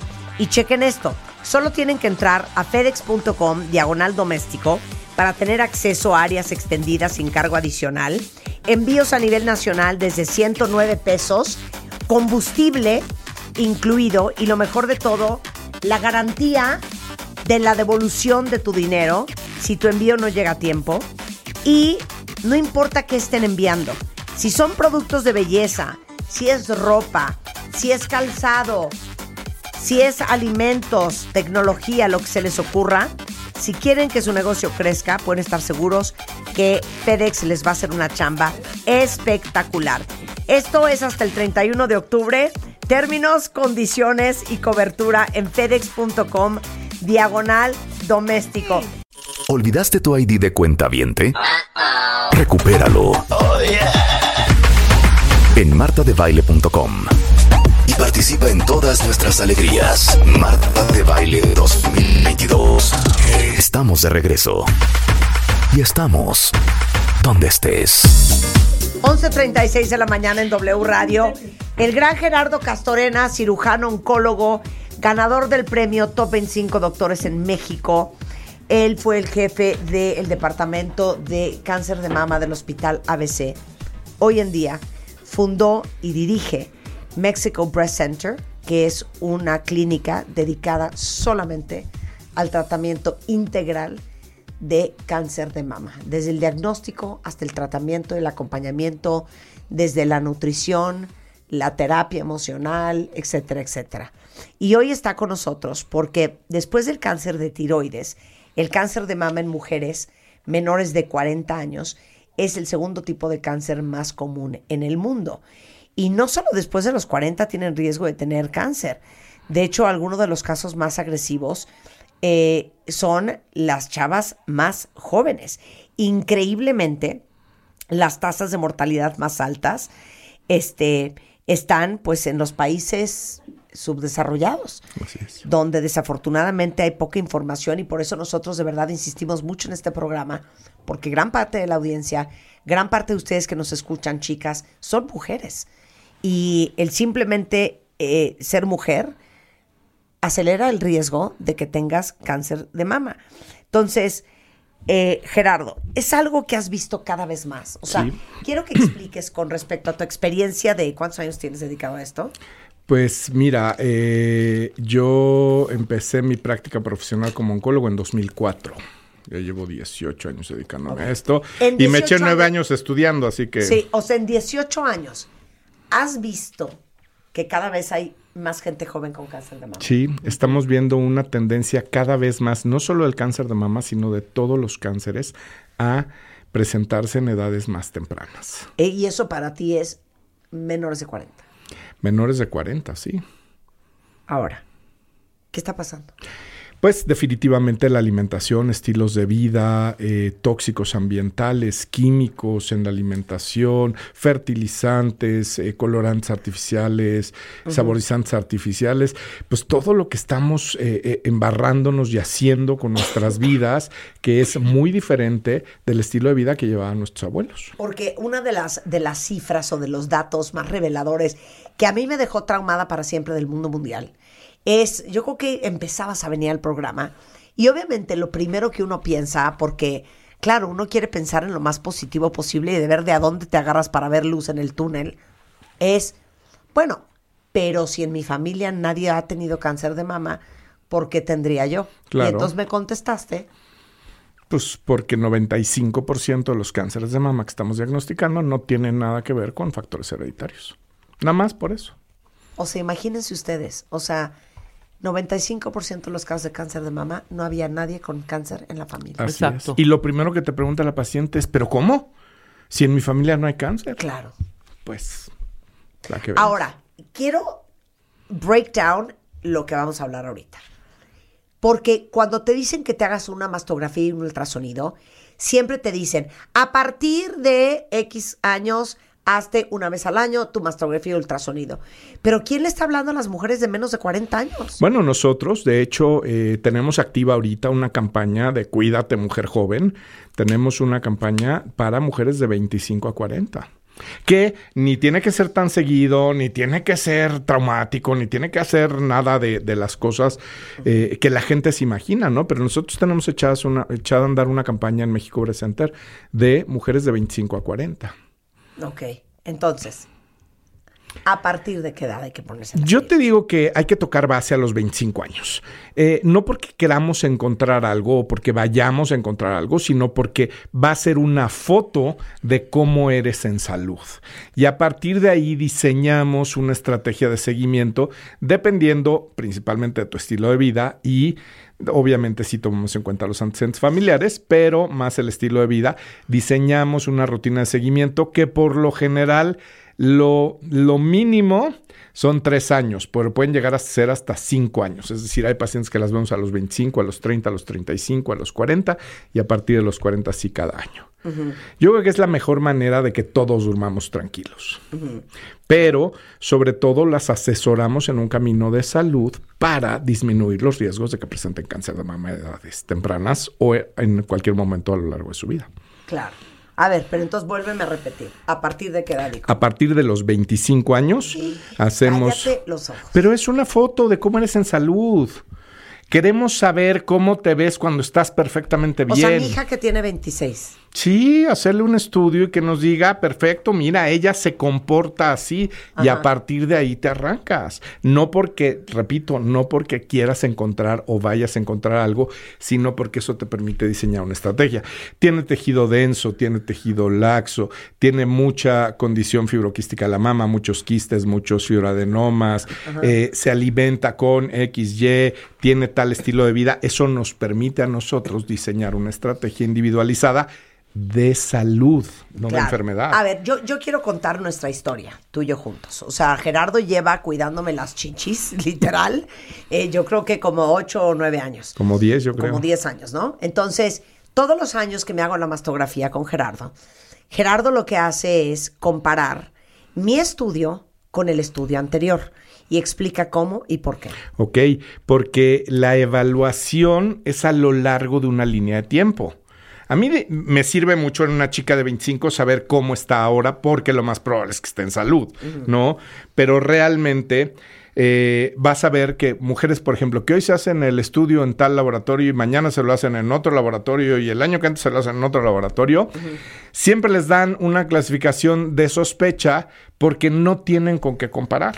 Si a ti te sale un quistecito y no tienes el previo con qué comparar, pues automáticamente le vas a dar una clasificación mayor. Porque no sabes que ese quiste ya existía Ya el año existía pasado. y que es completamente claro, normal. claro. Por eso es que hay que establecer una rutina individualizada y de preferencia hacer tus estudios con el mismo laboratorio y que los revise la misma persona nuevamente que se dedique a mama, no ginecólogo. Es que por eso, eh, el otro día que yo le metí una arrastrada a una amiga mía que me dijo, no, es que no tengo oncólogo, dame uno.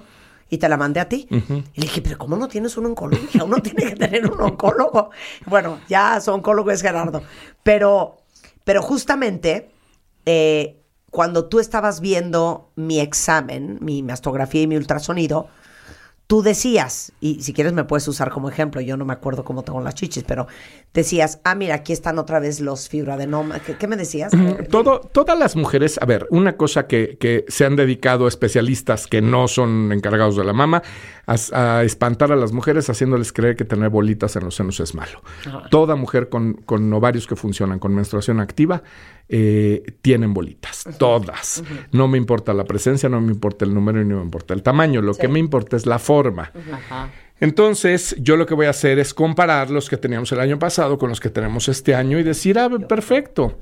Tú tienes un tejido mamario muy denso. Gracias. Que eso habla de una juventud hormonal. Estás todavía con. La, la mama se va sustituyendo al tejido mamario, el tejido glandular, por grasa. Por eso es que a las Por eso a las viejitas se les hacen las chichis aguadas. se les cae, claro. En tu caso, pues tienes, tienes tejido mamario de una chica de 30 años, ¿no? Y estás llena de fibroadenomas y de quistes. Ninguno de ellos nos preocupa, ninguno de ellos tiene una forma Claro, pero sospechosa. uh, otra vez, es lo que está cañón. Porque tú solo ves mama. Sí, Porque Lu solo ve mama. sí. Eh, porque lo están leyendo en eh, la pantalla correcta. Sí. Porque tienes los anteriores eh, mammograms. Estudios de, de buena Exacto. resolución. Tú sabes que esos son esos quistes que ya estaban, si han crecido, si no han crecido, qué son. Pero si tú caes en las manos incorrectas, pueden creer que uno de los quistes, por ejemplo, El- que tengo yo. Y te pueden operar. Y te pueden operar. Sí, sí. Imagínate. Bueno, de- te voy a decir una, una de las cosas que siempre he creído es que eh, tenemos una falta de un médico esencial, de un médico que nos solucione la gripita, el dolor de panza, la diarreíta, la torcedura, Sí, sí, el- ¿no? Este, que hoy en día ese lugar lo está ocupando un médico internista, ¿no?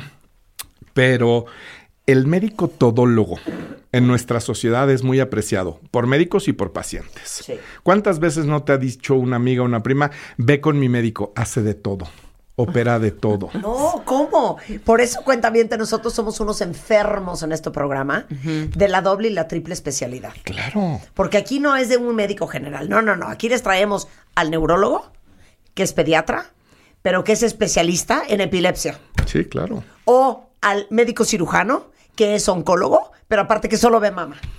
¿Quién quieres que vea tu mastografía? ¿Alguien que tiene todo el entrenamiento y todos los días ve 20 o 25 mastografías? ¿O quieres alguien que No, ve bueno, una por ahí obviamente de al- vez en Yo no cuando, quiero el ¿no? que ve experto. escroto, páncreas y mama. Correcto. No, yo quiero Pero es muy mama. apreciado. Esa Sí. figura es muy Sí. apreciada en nuestra Sí. sociedad. Sí, ¿no? a mí me ha pasado, a mí me ha pasado que me hablan, gente que me conoce, me dice, oye, recomiéndame un cirujano, ¿no? Y dices, no, un cirujano. O sea, con- ¿y yo dices, qué sí, soy, ver, no, o sea, no. Yo soy cirujano. Claro. ¿no? Entonces, Sí, claro, 100%. Oye, pero entonces es bien importante que a partir de los 25 tengas la primera foto una sola vez. de quién eres. Exacto. ¿Pero qué quieres? ¿Una mastografía? No. Ah, ¿qué a ver, quieres? hay un mito de que no se le puede hacer mastografías a gente joven. Eso es incorrecto. Ajá. No se las hacemos porque el tejido mamario es tan denso que el rayo no pasa. Ajá. Entonces, pues vemos una mastografía blanca que no nos sirve de nada en mujeres Ajá. jóvenes, Sí. pero no es cierto que les hace daño, que les vamos a hacer alguna cuestión. Sí. En pacientes con muy alto riesgo jóvenes sí les hacemos mastografía, pero si eres una paciente normal que va a un chequeo de primera vez en tu vida, no te vamos a hacer una mastografía. Te vamos a hacer un ultrasonido y te vamos a hacer una tomografía mamaria por electroimpedancia, que es un estudio que nos dice cómo funcionan esos Tú la haces en. Mexico Breast La Center. hacemos ahí. Entonces, un ultrasonido y una. Tomografía mamaria por electroimpedancia. Ninguno de los dos estudios es invasivo, ninguno es radiación y ninguno es doloroso. Y nos permite ver cómo se ve la mama y cómo funcionan los tejidos mamarios y eso nos permite diseñar una estrategia. Sí. Maravilloso. Y luego, Y luego, pues con eso le decimos a la chava, despreocúpate, tienes esto y esto y esto y lo otro. Y yo te sugiero que te des una vuelta en tres, Ajá. cuatro o cinco años. ¿De acuerdo? después de hacerte eh, todo tu estudio, toda tu masto, todo tu... Así Entonces, como te arrancas A haces. los 25 Sí. y luego a los. Eh, Depende, depende. Pero, pues, por ahí puede más o ser menos hasta cinco margen, años. claro, Puede ser claro. hasta cinco años. Sí, o sea, no crean que porque están jóvenes no necesitan cuidarse ni Claro, checarse. claro. Y cada vez más. Oye, arriba de los 30. Pues es lo mismo, yo te diría, es el mismo esquema de los 25 a los 40. Es exactamente el mismo esquema, excepto pacientes que tengan un poquito más de factores de riesgo, Claro. Claro. ¿no? Que son. Pues pacientes, a ver, ¿quién nos levanta la bandera roja? Pacientes que tienen familiares en primera línea, y por Sí. primera línea entendemos solo papás, hermanos o hijos, no hay más en primera línea, que hayan tenido cáncer de mama, cáncer de ovario, cáncer de colon, cáncer de próstata, cáncer de páncreas, antes de los 45 años. Que hay mucha gente que llega asustadísima porque dice, es que vengo porque mi abuelita se murió a los 87 años de cáncer de mama. Pues ese no es un antecedente familiar que nos impacte, que nos preocupe, ¿no? Si son en primera línea y antes de los 45 todos los cánceres que mencioné, son banderas rojas que nos obligan a estudiar a esa paciente un poquito más allá de lo que estudiamos a las demás pacientes. ¿Puedes desmistificar esto? Hay eh, doctores que han dicho a algunas pacientes, no, no, señora, si después ya de cinco años usted ya salió perfecta, señoras de edad, ¿no? Si ya salió perfecta de todos sus estudios, ya no es necesario que se lo haga después de cinco o diez años. hazla de No, eso es incorrecto. El cáncer también es una enfermedad relacionada con el envejecimiento. Ajá. ¿De acuerdo? Se calcula que si todas, ya esto ya lo he dicho en el programa, que si todas las mujeres del mundo vivieran 120 años, 99% desarrollaran cáncer. Claro, por supuesto, es una ¿no? condición. Entonces, claro. pues obviamente que no, ¿no? A ver, si tienes una señora de 92 años que es diabética, que es hipertensa, que apenas se puede mover, pues no la andes molestando, no, pero, Claro. pero si, si tienes salud y la quieres conservar, pues sí, no está mal Claro. checarte. Oye, a ver, aquí está una muy buena duda de eh, una cuenta bien. Te dice, híjole, yo voy al IMSS y ahí solo, si ven algún problema en tu mastografía, te avisan cómo saliste. Entonces, ¿cómo conseguimos nosotros nuestra línea de tiempo? Todas nuestras mastografías. ¿A poco en el ISTE o en el IMSS no les dan sus mastografías? Sí, se las dan. Ahora se las dan. Y, y fíjate que debo de decir Ve que a en el un IMSS... escándalo y a pedir. Hasta en un USB, creo, ¿eh? En- te lo dan en disco En y déjame te digo que los equipos y los estudios que nos llegan del IMSS son de muy buena Sí, calidad. sí. Lo tengo que decir. Son de muy buena calidad. Y el ISTE también tiene eh, estudios de muy buena calidad. Ajá. Entonces, yo no soy de la idea de pelear, pero tu seguro social tú lo pagas quincena con quincena, no es que te lo esté regalando nadie. Claro. Entonces, si tú subes a la subdirección médica de cualquier facilidad de salud, de que tengas, eh, sea una unidad de medicina familiar, sea un hospital de primero, segundo o tercer nivel, Ajá. te escuchan. Y no hay necesidad de pelear, decir, oye, a ver, yo necesito que me aclaren, necesito ver esto y Dame necesito mis tener tranquilidad. cuatro años, hombre. Y te los dan sin ningún problema. Oye, a ver, dime una cosa. Tiene que ver, me da pánico hacerte esta pregunta, pero tiene que ver el uso de hormonas anticonceptivas, el cáncer en mujeres jóvenes. ¿Qué No, sientes? no hay una, no hay una evidencia clara de que esto suceda, pero yo, como tú sabes y lo he dicho muchas veces, soy anti-hormonas. ¿Por Sí. qué engañar a tu cuerpo por tiempos prolongados? Pero las anticonceptivas son como las más nobles, ¿no? Son de lo No, más estamos nobles. hablando reemplazo hormonal. Ah, no, Ah, no, reemplazo no, no, hormonal, espérate. sí. Entonces di bien, Marta. Dijiste No, a ver, anticonceptivos dije yo. Ajá, claro, Entonces él dice, no hay evidencia. claro. Punto.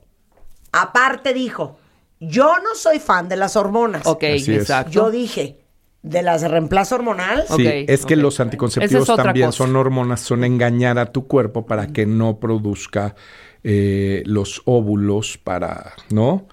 Eh, Para que no seas fértil, digamos. Exacto. ¿De acuerdo? Que no te embaraces. Entonces, si vas a usar un método anticonceptivo hormonal, pues no lo uses por periodos prolongados. Yo te diría 3, 4 años es más que suficiente y luego cámbiale a un método no hormonal por unos 3 o 4 años y así Sí, te la llevas. Yo conozco a, ¿no? a- a- a Yo les señoras que cosa, se sé- metieron el primarín 30 años. Claro. Sí, sin Primarín. ¿Cómo se llama? Premarín. El premarín, 30 claro. años. Yo conozco una historia horrenda de eso. Sin Pero te digo una cosa, yo no sé cómo yo no tengo 72 hijos.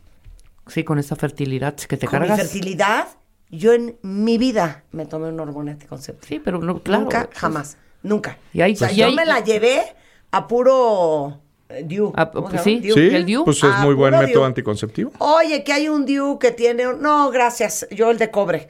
Sí, el de Pero cobre. este es muy bueno. No, mira, así estamos bien. Sí. ¿Cómo crees que me voy a meter Bueno, ese, hormona? ese- No. eso te alivianó. Tener el DIU te alivianó. No, obviamente, si no Claro, hubiera tenido 70 por supuesto. hijos. No, no, no, el DIU. Pero meterme una hormona, qué valientes ustedes. Ahora. Yo no quiero hablar más de los anticonceptivos. Y te voy a decir porque una no hay evidencia médica, pero prefiero no. Sí, yo también Entre prefiero que son no. peras y son y manzanas, además, prefiero no. cuando un, cuando un médico te dice no pasa nada, aguas. Sí. ¿No? Es como cuando, cuando alguien que contratas para hacer un trabajo en tu casa te dice, no, hombre, no se preocupe. Es cuando te debes de preocupar Pues, más, ¿no? cañón, Cuando un médico te dice no pasa nada, empieza a hacer preguntas. A ver, cómo que no pasa nada. Me estoy Claro. metiendo una sustancia ajena, eh, desconocida para mi cuerpo. Pues tiene que haber un efecto secundario, tiene que haber, necesito que me expliques un poquito más. Pero otra cosa que tenemos los mexicanos es que le damos con una facilidad el cuidado de nuestra salud y nuestra responsabilidad a los sistemas de salud, a los médicos, a los hospitales y a los gobiernos. Claro. Claro. Oye, aquí todo el mundo está furioso. ¿Por? Porque dicen, es que te juro que no te dan los estudios en el IMSS. No, sí te los dan. Pues dice ¿dónde que, que hay- tú que no ir? sabes porque no te los dan. dicen Pues aquí. tengo muchas pacientes. Mira, Ajá. afortunadamente nosotros no, no solo atacamos un segmento de pacientes, nosotros vemos pacientes de todos Claro. los extractos sociales. Ay, y tenemos amor, ¿eh? muchísimas pacientes que van del IMSS y me llevan sus estudios. Sí, Claro. sí sé de lo que hablo. Lo que pasa es que hay que jalar Armar ciertos hilos. Pues no Sí. tanto. La verdad es que por las buenas funciona. Y si ya no te funciona por las buenas, pues sí por las malas. Pero eso es tu derecho. Pues que nos oigan los del IMSS y los del Hay- les voy a decir- les voy a no decir un pueden consejo. no darle sus estudios a la gente. Pero además, déjame te digo, en todos los hospitales de México están pegados en las paredes públicos y privados las cartas de los derechos de los pacientes. De Y tener sus estudios. exactamente, uno de los derechos de los pacientes es contar con todos los elementos para pedir una segunda opinión. Entonces, apelas esa carta que tienen ver. pegada en la pared. A ver, Constanza, la semana que entra me comunicas con el director del IMSS, del ISTE, porque quiero preguntarle el cuento de los estudios. El director médico. Vamos a averiguar este cuento de los Anda, estudios. ya. exactamente, Sí. nada Lo voy a más para que averiguar. nos digan. Sí, ok. pero sí se los da. Ok, a ver, ¿Vas a atender a mis pacientes cuentavientes? Sí, claro. ¿Me las vas a pelar los- a todas? Siempre las hemos atendido. ¿Las vas a amar a todas A como me amas a todas, mí? ¿Les a vas a todas. cuidar sus chichis? A todas. Solo hay una medicina. Si yo hago una medicina para mi hermana y una medicina diferente para mis pacientes, estoy haciendo una mala medicina. Claro. Es igual para todas. Es igual para todas. Eh, ahí les va el teléfono del doctor Gerardo Castorena. Apúntenlo en su agenda, les suplico. Si quieren, en la O de oncólogo, en la G de Gerardo, en la C de Castorena, en la C de cirujano. Ok, él es cirujano, es oncólogo. Fue el jefe de oncología de mama del Centro Médico del Hospital ABC. Él fundó una gran clínica que se llama eh, mexicobreastcenter.com, ¿ok?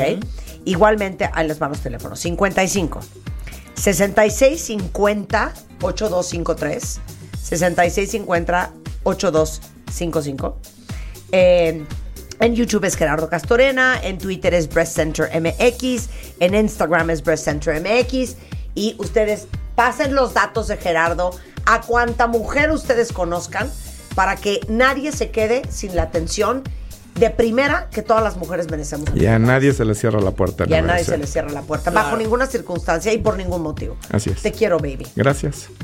Síguenos en Instagram. Marta de Baile. No te pierdas lo mejor de Marta de Baile, dentro y fuera de la cabina.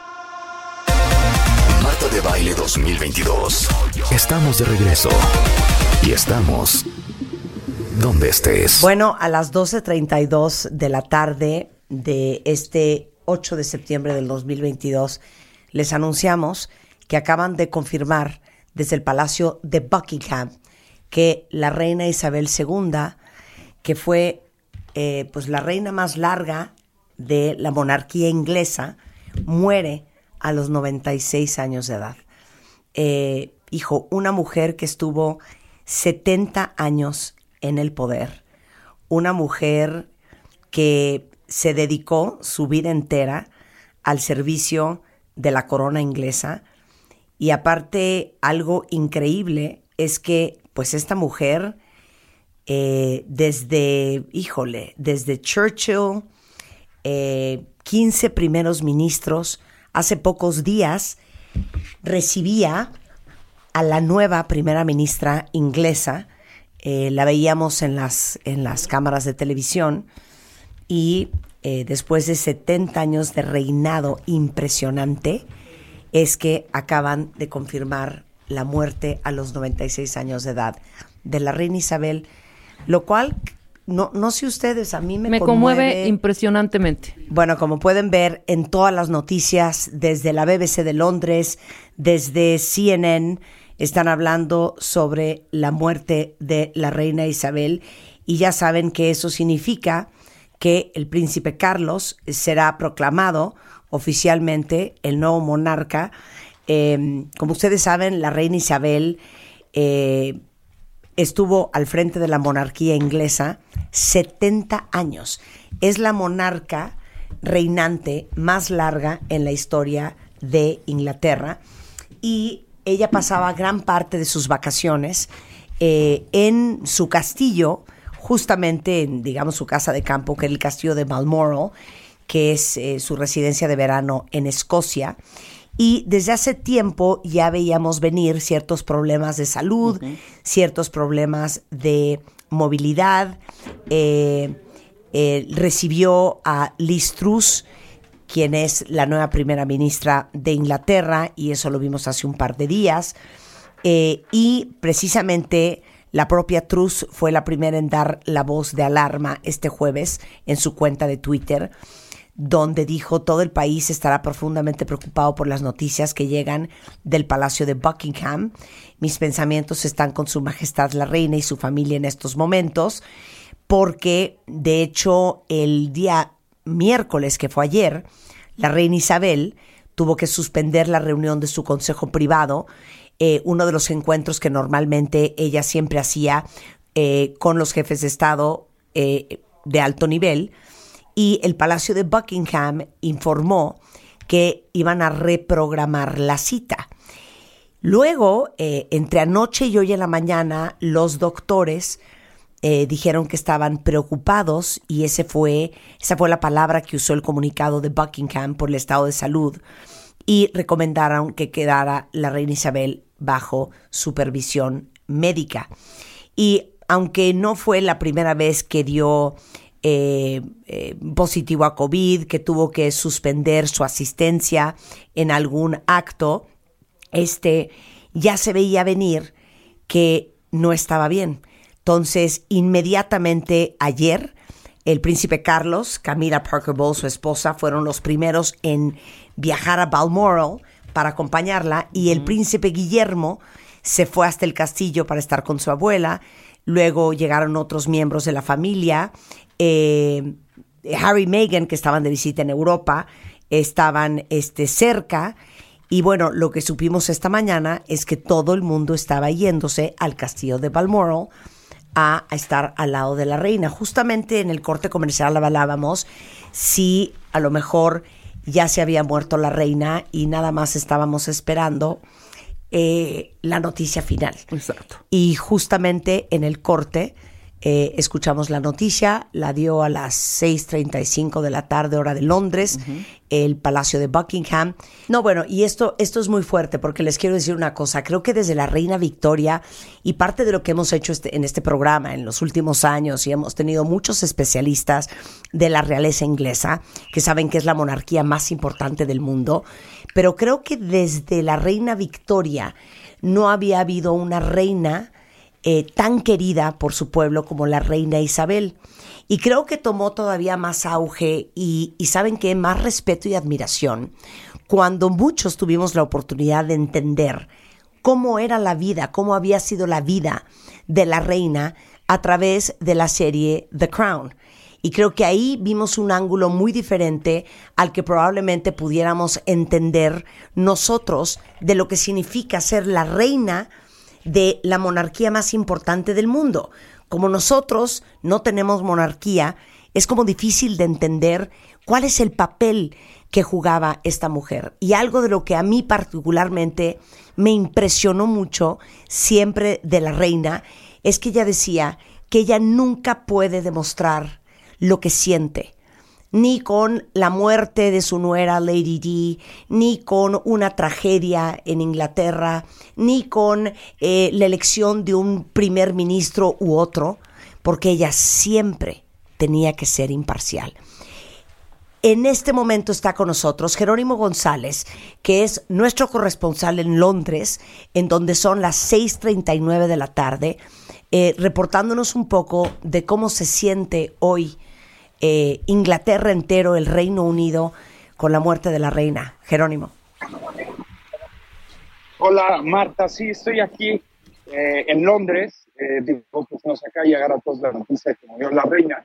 Eh, voy caminando ahorita hacia, hacia el Palacio de Buckingham a ver cómo está la gente, pero, pero, pero bueno, la verdad es que ahorita en las calles se, se siente bastante normal.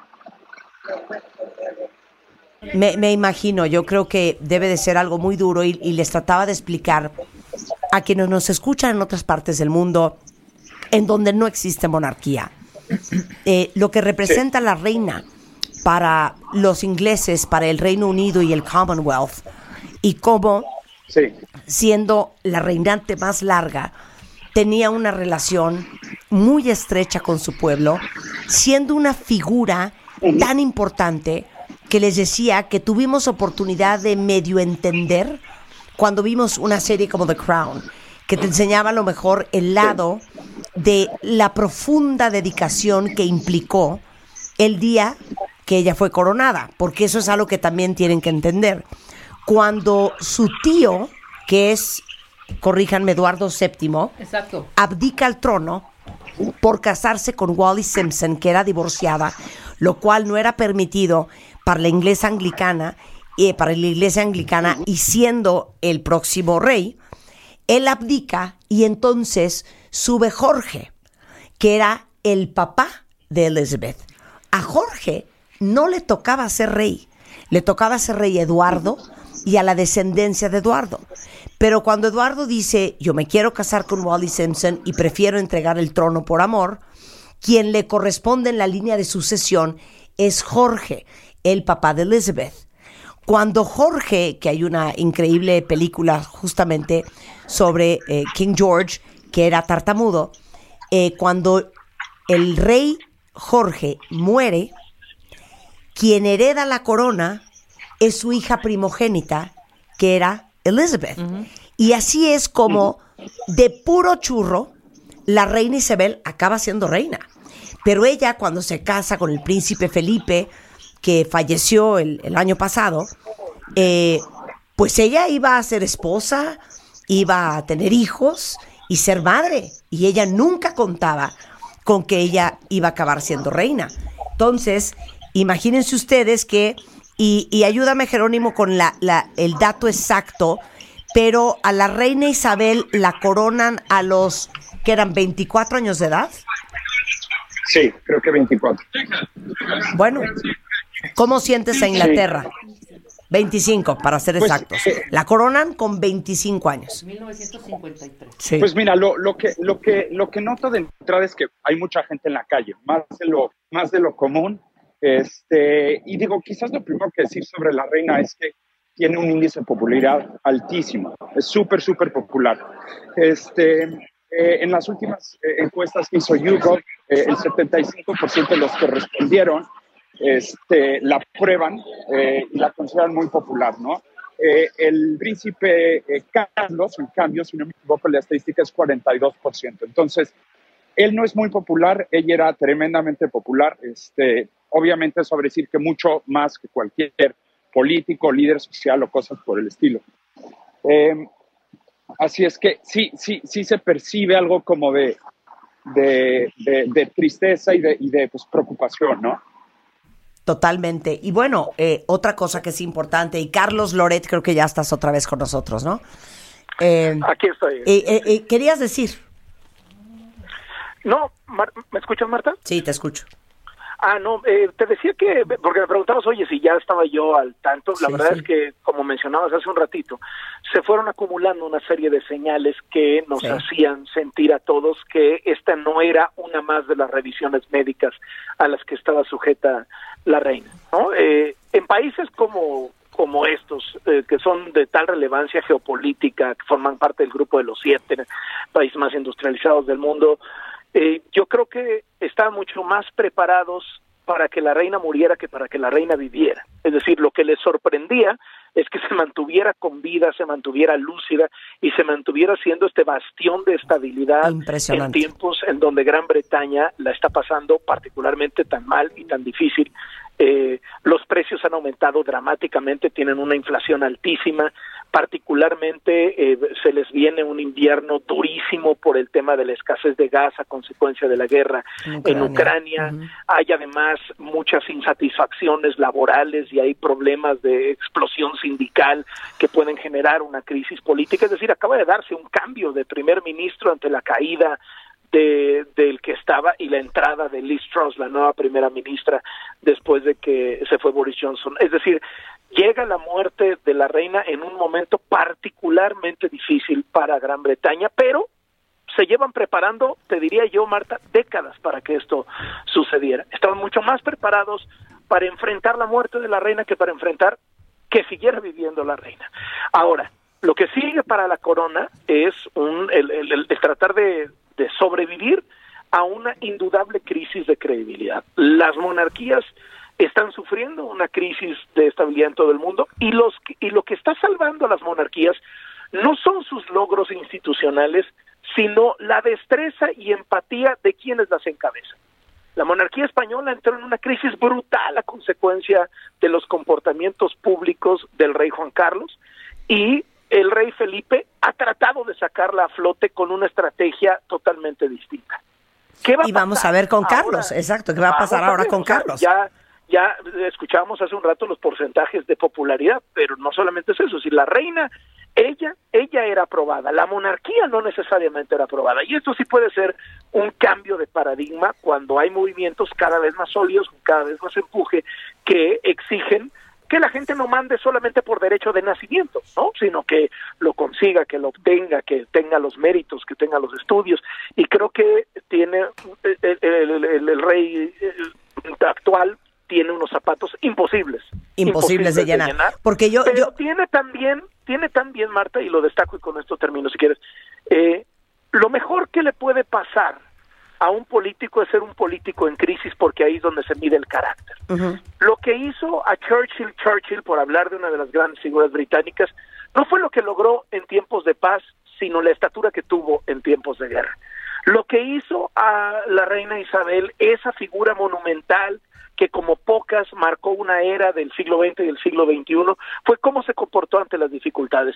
Tiene hoy Gran Bretaña en los próximos seis meses se enfrenta a una crisis económica, una crisis energética, una crisis política. El Financial Times, uno de los periódicos más influyentes de Gran Bretaña, hablaba hace unos días de cómo por primera vez en la historia quizá un país rico iba a tener una crisis humanitaria en su población ante la incapacidad de dar suficiente calor en tiempos de invierno y que la gente literalmente empezara a morir de frío. Tienes una nueva primera ministra y tienes un nuevo rey Claro. que pueden aprovechar esta crisis para impulsarse, para consolidarse, para despegar frente a las enormes dudas sobre que siempre el pasado habrá sido mejor. Vamos a ver si lo consigue. Y yo creo que el, el gran reto de Carlos, justamente hablando de pues el declive de la monarquía a nivel mundial, es justamente lo que su madre hizo una y otra vez eh, durante los 70 años de su reinado, que al final ella vivió momentos tan complicados, cambios culturales, cambios mundiales, eh, que de una u otra forma ella se encontraba obligada a seguir encontrando el balance entre mantener las tradiciones de la monarquía, pero adecuarse a los tiempos modernos y a los cambios que iban sucediendo en el mundo. Tal es el caso de, en su momento, el matrimonio de su nieto William con una plebeya, como le decían a Kate Middleton, o eh, el casamiento de Harry con una mujer que no era inglesa, que es Meghan Markle, eh, que es eh, afroamericana, ¿no? Que tiene una madre afroamericana y un padre blanco. Todas estas cosas tuvo que sortearlas eh, la reina Isabel con mucha gracia para seguir preservando el corazón de lo que era la tradición monárquica inglesa, que es la más importante del mundo, y que seguramente se va a tener que enfrentar Carlos. Y que como sabemos, y como lo vimos, por ejemplo, en la serie The Crown, eh, todos tienen dudas de qué tan capaz va a ser Carlos de llenar los zapatos de su madre, que lleva en teoría preparándose para esos zapatos años de años de años y todo el mundo decía, ¿cuándo va a ser rey Carlos? Porque la reina Isabel pues sigue, ahora sí que más fuerte que nunca. Y hoy se encuentra en esa situación. Y déjenme decirles que hay algo bien interesante que valga la pena que conozcan, porque esto es lo que seguramente van a estar viendo todos ustedes en todos los medios todo el fin de semana. Eh, hay un código que se llama Puente de Londres. O sea, básicamente es London Bridge. Y en ese código, la primera persona a la que le avisan que la reina Isabel ha fallecido o cualquier otro miembro de la familia real es al secretario de la reina Isabel. El secretario de la reina Isabel tiene la obligación de informar a la primera ministra. Y literal, el código es London Bridge is down. O sea, el puente de Londres ha caído. Eh, y ahí empieza todo el protocolo que va a suceder con la muerte de la reina Isabel. No sé si tenemos a Jerónimo todavía en la línea desde Londres. Ok, ya no lo tenemos, pero eh, es una operación que está diseñada al detalle desde hace años, preparada para el momento en el que la reina de Inglaterra muriera y básicamente ahora eh, la Oficina de Relaciones Exteriores británica va a enviar comunicación a los 15 gobiernos fuera del Reino Unido donde la reina es jefa de Estado, que son los 38 países del Commonwealth, dentro de los cuales están, por ejemplo, eh, Nueva Zelanda, eh, Canadá, y Los ministros serán los siguientes en haber recibido esta noticia, que seguramente ya la recibieron. Las banderas del edificio ministerial se van a bajar a media asta y en el Palacio de Buckingham fijan la notificación oficial del fallecimiento de Isabel en la puerta. Literal, si ustedes están escuchándonos desde Londres y tienen oportunidad de acercarse a las rejas de Buckingham Palace, ahí van a ver esa notificación. Eh, vamos a estar recibiendo, pues obviamente, avances de última hora. La primera ministra Liz Strauss será la primera en hacer la declaración. Eh, pedirá un minuto de silencio oficial y el primogénito de la reina, que es el príncipe Carlos, se convierte automáticamente en rey. Eh, aunque no sepamos todavía con qué nombre va a reinar, él fue bautizado como Carlos Felipe Arturo Jorge y podría utilizar cualquiera. O sea, puede ser King Charles, puede ser King Philip, puede ser King Arthur o puede ser King George. Y eh, se, eh, se barajean que sea Carlos III, Charles III o que sea George VII o Jorge VII. Eh, su esposa Camila será a partir de ese momento reina consorte y su hijo mayor Guillermo, el príncipe de Gales, que es el siguiente en la línea de sucesión. Eh, el primer mensaje a la nación del nuevo rey eh, se, se, preparará seguramente dentro de algunas horas eh, y probablemente sea mañana. Recuerden que Londres va por lo menos siete horas, si no me equivoco, adelante de nosotros. Entonces seguramente escucharemos al nuevo rey el día de mañana y a partir de ese momento se lee en el Palacio de St. James y en el Royal Exchange. El Parlamento se reúne para acordar un mensaje de condolencia y para que los diputados le puedan hacer una, un homenaje en la Cámara de los Comunes a la reina. Eh, este va a ser el primer acto eh, en los próximos 10 días porque la Cámara va a quedar suspendida. Y otra cosa que es interesante es que el hecho de que la reina Isabel eh, falleció en Balmoral, que es en Escocia, el cadáver de la reina va a ser llevado a, a Londres en el tren real eh, para ser instalado en el Palacio de Buckingham y ahí va a estar hasta su traslado en el Palacio de Westminster, que es no solamente la sede del Parlamento, y ahí va a estar tres días para que el pueblo pueda despedir a la reina. ¿Cuándo va a ser el funeral? Más o menos en diez días va, eh, va a ser declarado Día de Luto Nacional y el funeral de Estado en la abadía de Westminster. Van a haber dos minutos de silencio, van a haber estas estos protocolos. Va a ser sepultada en el castillo de Windsor junto a su padre. Eh, y además el retrato de la reina se cuelga con una cinta negra con todos los ayuntamientos durante un mes, que será el periodo de luto antes de ser trasladado a un lugar y ser cambiado por un retrato básicamente del nuevo rey. Y eh, pues están de luto todos los países del Commonwealth, que son desde Australia, Bahamas, Barbados, eh, Canadá, eh, que no me falte ningún, Granada, Ghana, Jamaica, la India, Malasia. O sea, el Commonwealth tiene más de 38 países y obviamente todos ellos eh, para ellos, pues su reina era la reina Isabel. No sé si sigue Carlos, si ya se fue Carlos, si está Carlos, me oyes Carlos, ya no está Carlos, pero ahí vendrá Carlos. Pero yo siento que para todos los que crecimos viendo a la reina Isabel, eh, mi hija me habló ahorita llorando porque ella decía que era su abuelita, pero es muy conmovedor porque es una figura histórica, es una figura que vivimos en nuestro tiempo eh, fue una de las reinas más importantes de todos los tiempos y, y pues hoy ya no está. Ahora sí que para todos los ingleses que escuchan este programa, donde quiera que estén, les mandamos nuestro más sentido pésame. God save the Queen. God save the Queen. Tere Díaz, hacemos parte dos. Esto, totalmente. Hacemos parte. Nos quedamos sin nada.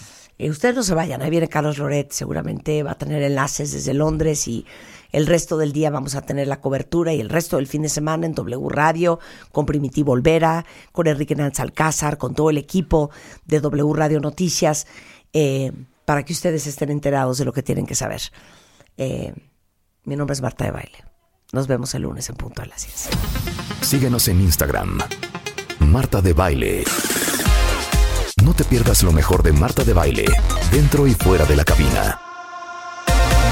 Marta de Baile 2022. Estamos de regreso. Y estamos donde estés.